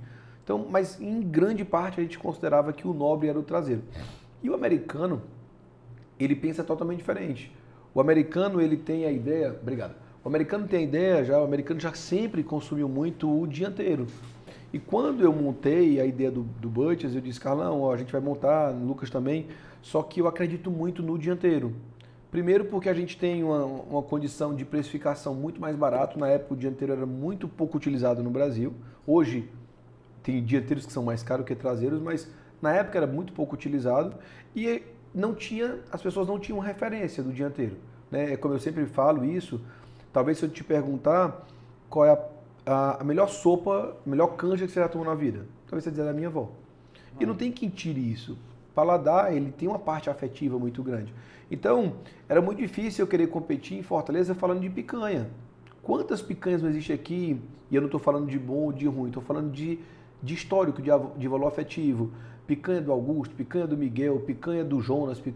Tem muito. E que você é. comeu aquilo com seu pai lá pequenininho. E que algumas delas nem são picanha, algumas Nossa. delas o cara bota amaciante. É. Mas o seu paladar, junto com o sensorial, diz que aquilo para você é qualidade. E como é que eu vou te dizer que a minha picanha, por mais que a minha picanha fosse do animal jovem, precoce, de 20 meses, só com dois dentes, a melhor picanha do mundo, mas o teu paladar não disse que aquilo é picanha. Uhum. Então, o que é que eu disse? Não, vamos trazer cortes distintos que quando ele coloca na boca, ele não tem como comparar. Ele não tem que dizer o que é melhor, ele vai dizer é diferente. Não dá para ele fazer comparativos iguais. Você, não, você só compara banana com banana. Então, ele não tem histórico. Ele não né? tinha então histórico. Vai... Então a gente trouxe, por exemplo, um, um, corte, que a gente foi o primeiro do Ceará a trazer esse corte, que era o shoulder, que é um corte do ombro, que é um corte do da paleta do animal. Na nossa história, a paleta, a gente só comeu na nossa infância de carne de panela, de guisado, de assado de panela, porque é um corte duro. E eu coloquei esse corte que ele é mais macio do que contra filé, mais macio do que filé mignon.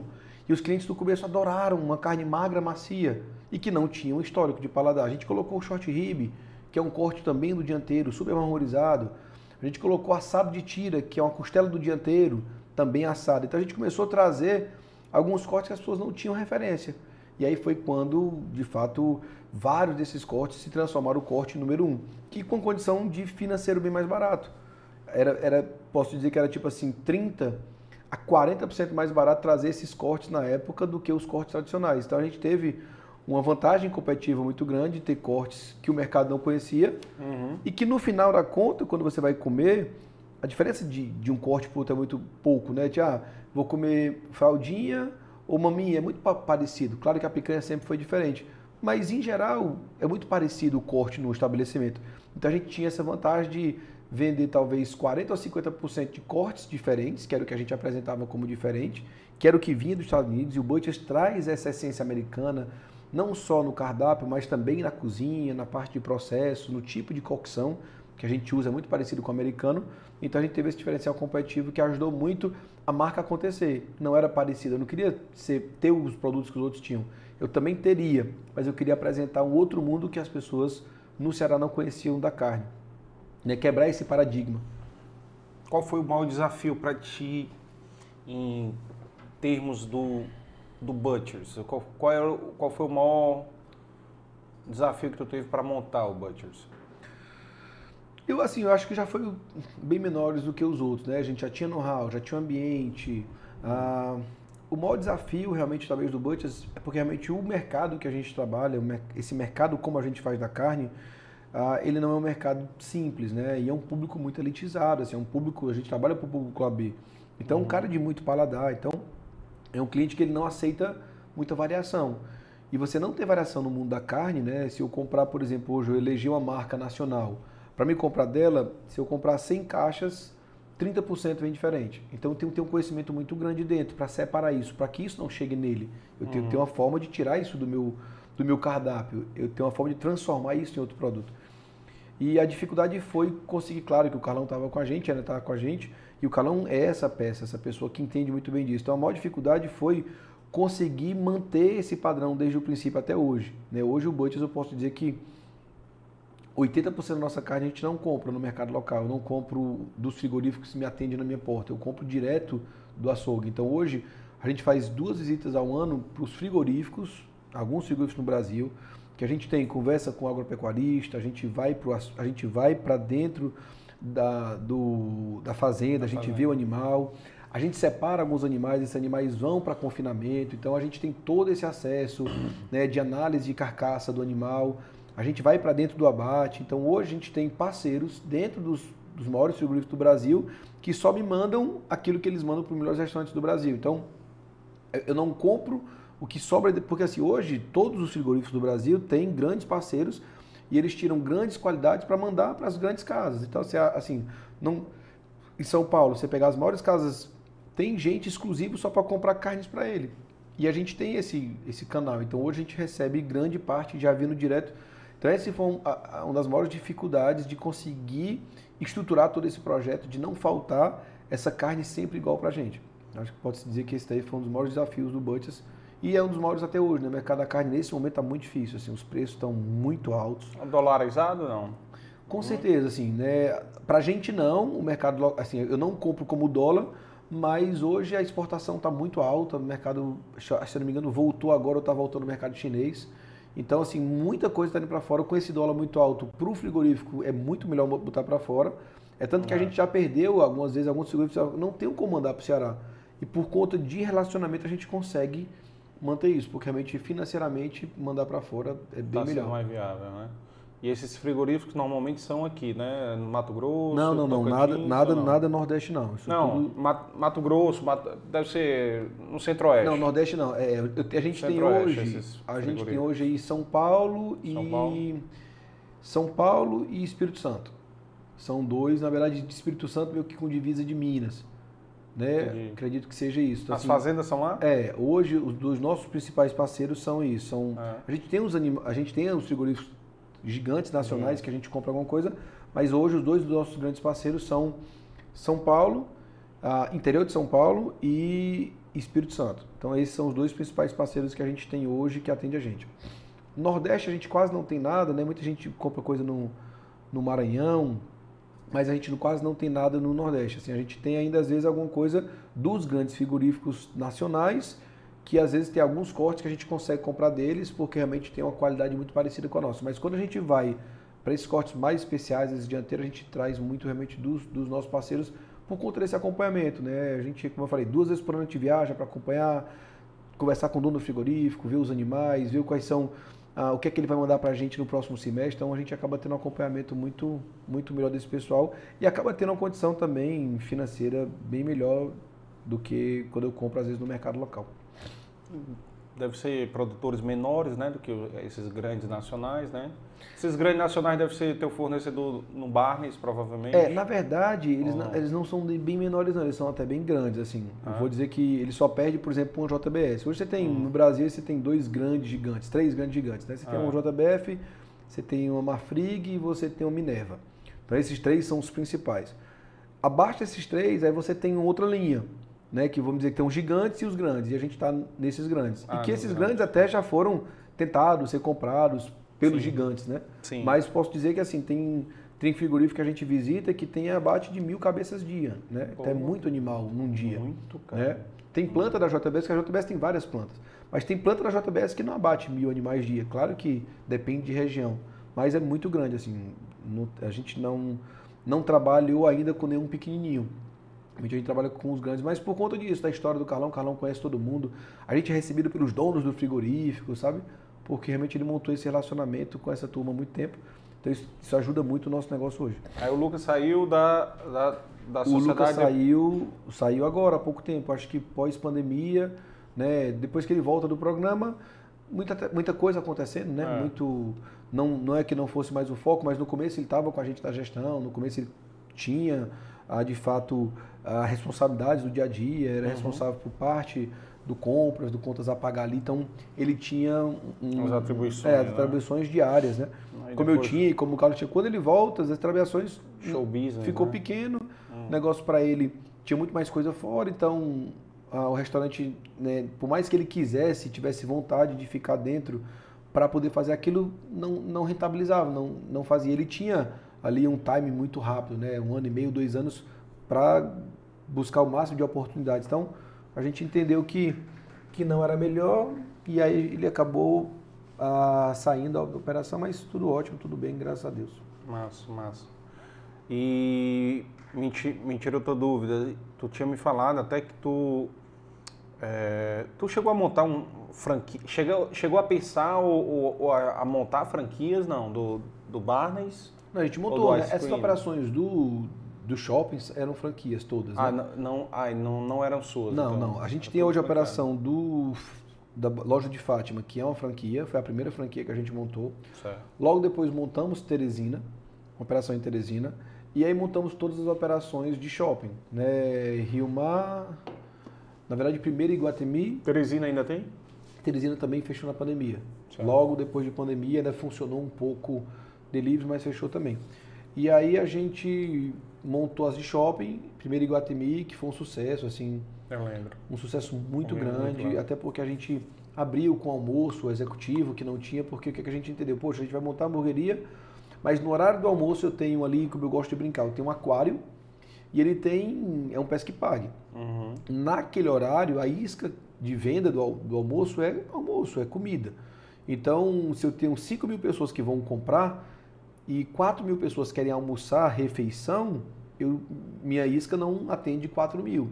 Vou ficar só com, dividindo mil pessoas, mil pessoas com todos os outros. outros. Então a gente, não, a gente tem que montar alguma operação. Como a gente tinha o Butchers na retaguarda, com todo o projeto de carne, com tudo, tudo aquilo que ele tinha de qualidade, não, vamos montar, vamos, vamos pegar o que é o almoço executivo do Butchers, vamos pegar assim, o que é o produto simples do Butchers e vamos colocar no Barnes. Então a gente fez um cardápio super simples, rápido, porque tem que ser rápido no shopping, porque você desce da torre, você chega no shopping, você tem é. hora para almoçar. Então você tem que ter ali um pedido que em 15 minutos seja na sua mão. Shopping tudo é muito rápido. E a gente de fato conseguiu montar essa operação, a gente vendia muito bem o almoço. E aí estava super bem, é por isso que a gente acabou abrindo a outra operação no shopping Rio Mar, que também foi um sucesso, assim, né? Era talvez fosse uma das operações que mais vendia almoço, tirando o self-service em geral, mas ali da praça a gente que mais vendia almoço. Aí abrimos Norte Shopping. Norte Shopping, infelizmente, só passou acho que 30 dias ou 40, porque aí chegou a pandemia, foi muito rápido. Uhum. Então não deu tempo nem de acontecer, até porque ele não era na praça. Uhum. Mas o Rio Mar e o Guatemi foram super bem, tiveram muito bons faturamentos, mas realmente a pandemia para o shopping foi muito longa. Quando reabriu, o shopping não, não reabriu com todos os horários, o shopping já reabriu é. apertado. A folha era muito alta por conta do, de dois turnos que você tinha que ter. Então, os franqueados, teve até franqueado que pensou em reabrir, mas a gente não acreditou que valia a pena ele passar um ano injetando. Né? A gente viu muita gente injetando. A gente, e a gente também viu muita gente grande não voltando. Né? E eu sempre tive a máxima comigo que eu tenho muito cuidado com, com o recurso do franqueado, né? Muita gente achou, ah, Marcelo, eu quero franquear e eu quero colocar o negócio, mas era tudo que o cara tinha, a gente sabia que talvez o cara não tivesse no hall suficiente e eu não consigo imaginar que o cara... A minha felicidade pode ser você perder tudo que você ganhou na sua vida. Né? Eu, não, eu, não, eu não me sentiria uhum. bem de um cara perder tudo. Uhum. Então, assim, a gente sempre teve muita cautela. Talvez até por isso que a gente não abriu muita loja. O Barnes também não tem muita loja por conta disso. Então, a gente tem muito cuidado. E agora, principalmente, depois da pandemia, a gente está sendo muito mais cauteloso. Tem até gente chegando para abrir, mas a gente tem tido uma cautela muito grande, porque até nesse momento é difícil a implantação, né? Você sair do estado, o próprio estado para implantar, né? Graças a Deus agora está melhorando a questão do convívio social, de você poder juntar mais gente. Mas imagina montar uma operação agora em Recife, você tem que tirar um time daqui para viajar, então estava um pouco mais complicado. Então a gente agora, graças a Deus, começa aí a retomada tanto de possibilidade de abertura de lojas próprias, como também a possibilidade de abertura de lojas de, de terceiros, seja via franquia ou outras possibilidades que possam vir a acontecer. Essas franquias, tu tinha participação ou não? O teu não, modelo era, de negócio era, era totalmente franquia, franqueado? É, a gente, desde o princípio, quando a gente buscou o projeto de franquia, a gente foi atrás do que, que a gente entendia de melhor. Né? Por isso que o Barnes tem alguns processos lentos. As nossas cozinhas, posso dizer que nossos equipamentos são os melhores equipamentos do mundo. Então, às vezes eu posso replicar três lojas, mas o meu custo de uma loja já paga três simples. Então, a gente sempre faz tudo com muito esmero. Quando a gente foi montar o projeto de franquia, a gente imaginou, não, não posso fazer isso diferente. E a gente foi buscar realmente quem a gente entendia que tinha o melhor projeto no Brasil, que era a Bittencourt, em São Paulo. E a Bittencourt hum. hoje ela cuida das franquias de Cacau Show, Reserva, Hering, os caras são muito grandes, são talvez entre as duas ou três maiores do Brasil em formatação de franquia. E a gente passou um ano negociando com esses caras, depois acho que oito meses ou seis meses de projeto. Então foram seis a oito meses tocando o projeto, a gente viajando para São Paulo, eles vindo para Fortaleza, para desenharem todo o nosso projeto. Então a gente fez uma coisa muito profissional. Né? Muita gente da noite para o dia pega qualquer escritório de, de, de advocacia, faz um, um contratozinho e diz vamos no começo da. Eu consigo fazer isso quando é o meu, quando eu estou colocando o meu, o, o meu dinheiro assim, no risco. Mas quando eu pego um pai de família que vai colocar toda a vida dele com dos filhos, outros, né? eu preciso ter muito cuidado, porque realmente eu tenho que estar muito preparado para atendê-lo, né, para cuidar dele. E, e não dizer assim, ah, eu vou ter todas as respostas do mundo, mas eu estou preparado para qualquer pergunta, assim, assim que possível te responder né, nem nenhuma franquia do mundo pode ser ela é perfeita. Não tem como ser isso, mas a gente sempre entendeu que nós daríamos o máximo da gente para que a operação funcionasse bem. Né? Assim, a gente sempre deixou muito claro, tudo aquilo que eu sei eu vou te passar, não vai ter segredo entre a gente. E a gente sempre teve uma vantagem muito grande que foi a escuta. Né? Os franqueados sempre tiveram um canal direto com a gente, comigo principalmente. Muitas vezes quem fez treinamento em loja foi eu. Então tem essa proximidade do fundador. É, algumas franquias, quando são muito grandes, você realmente só é Ctrl-C, Ctrl-V. É. Não tem nenhuma possibilidade de lançar produtos segue diferentes, segue né? a cartilha. Então, a gente sempre teve essa facilidade de o franqueado participar da obra, de escolher às vezes até parte decorativa, dizer que está tendo dificuldade e queria que o horário fosse diferente. Ah, eu queria que minha loja tivesse isso, que a sua não tem. Então a gente tem muito essa, sempre teve essa abertura, né? O shopping, quando pediu para a gente abrir o almoço, a gente não tinha almoço nas operações, a gente abria o almoço para o shopping, criou cardápio exclusivo, então essa foi sempre uma vantagem também que a gente entende que o franqueado ele faz parte do seu negócio, né? Eu não posso ter um negócio e dizer, ó, você é meu funcionário do meu jeito. Pô, o cara tá ali 24 horas trabalhando. O e o cara tem um, o cara tem um sentimento, uma visão que eu não tive, eu tenho que escutar. E o cara, e assim, quantas vezes a gente não aprendeu? Quantas vezes o franqueado nos ajudou em todos os processos? Quantas vezes o franqueado não trouxe um custo de um produto mais barato que o nosso? É, eu compro um produto e ele compra o mesmo produto mais barato em outro local. Cara, manda pra gente, a gente quer se juntar. Então, a gente sempre teve essa visão de estar o mais próximo possível de todo mundo. Massa, massa. É, só, só dar um aviso aqui, pessoal. É, para quem está assistindo, o, o nosso canal é, tem um QR Code aí na tela de vocês. Quem quiser ajudar a, a manter o canal, né, pode doar qualquer valor, é só apontar o celular para esse QR Code aí tá? que vai entrar num, num Pix. Tá? Então, qualquer ajuda será muito bem-vinda para a gente continuar mantendo o canal e trazendo boas pessoas. Marcelo, me lembrei que é, Daniel, um amigo meu, que é muito amigo seu, ele mandou um abraço, Daniel Negreiros. Daniel Negreiros. De bem com a vida. Eu tive com ele essa semana. Hoje é quarta-feira. É. Eu sou tão ruim na parte temporal que até o dia às vezes eu me perco, né? Hoje é quarta Eu tive com o Daniel sábado. É, eu fui pro aniversário sábado, o Daniel tava lá. Conversamos, foi muito, gente muito boa.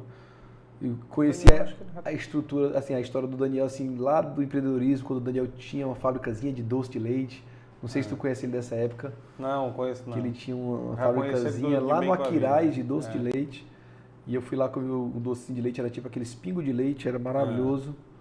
Meu amigo, gente muito boa. É, vou cobrar ele esse doce de leite aí, viu? É. Vou cobrar esse doce de leite. Já tem pergunta aqui no chat aqui, perguntar para ele quais os pontos principais para o teu sucesso. Vamos lá. Uh... Vamos lá, primeira pergunta. Você se acha bem sucedido? Primeira pergunta. E para isso, você dizer quais são os pontos que você, fizeram você chegar lá. Pois é, assim, eu, eu tenho um entendimento de sucesso, às vezes, diferente de algumas pessoas. É. Né? As, as, geralmente, as pessoas têm um entendimento de sucesso quando você atinge uma vida financeira confortável.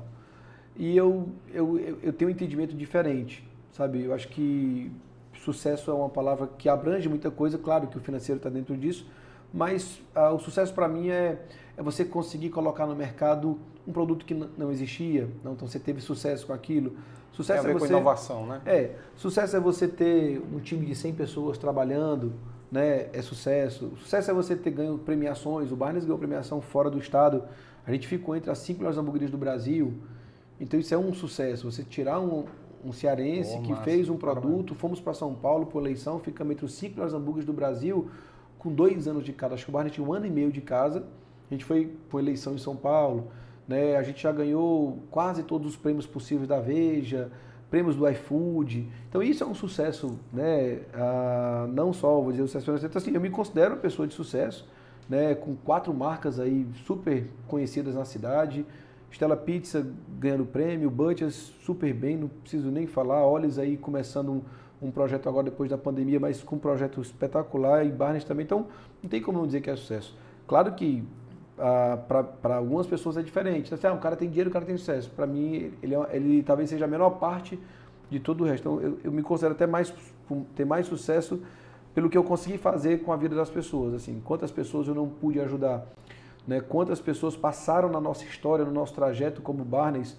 Né? A primeira padaria que trabalhou comigo na vida, ele era muito pequeno, ele não tinha nenhum carro como padaria. E ele me ligou um dia e disse: Marcelo, eu estou querendo comprar um carro um furgãozinho, uma, não sei se é uma, uma, um saveiro, assim. Hum. E eu posso comprar, tu continua me atendendo, porque se tu sair eu não tenho como pagar. Eu disse, pode continuar que a gente vai continuar junto, né? Então assim, esse cara hoje é gigante, né? Eu nem trabalho mais com ele, mas eles têm um senso de gratidão pra gente gigantesco. E como esse tiveram vários outros. Poxa, a gente começou lá com vocês lá atrás no Barnes e hoje a gente... Então para mim isso é sucesso, você conseguir mudar a vida das pessoas.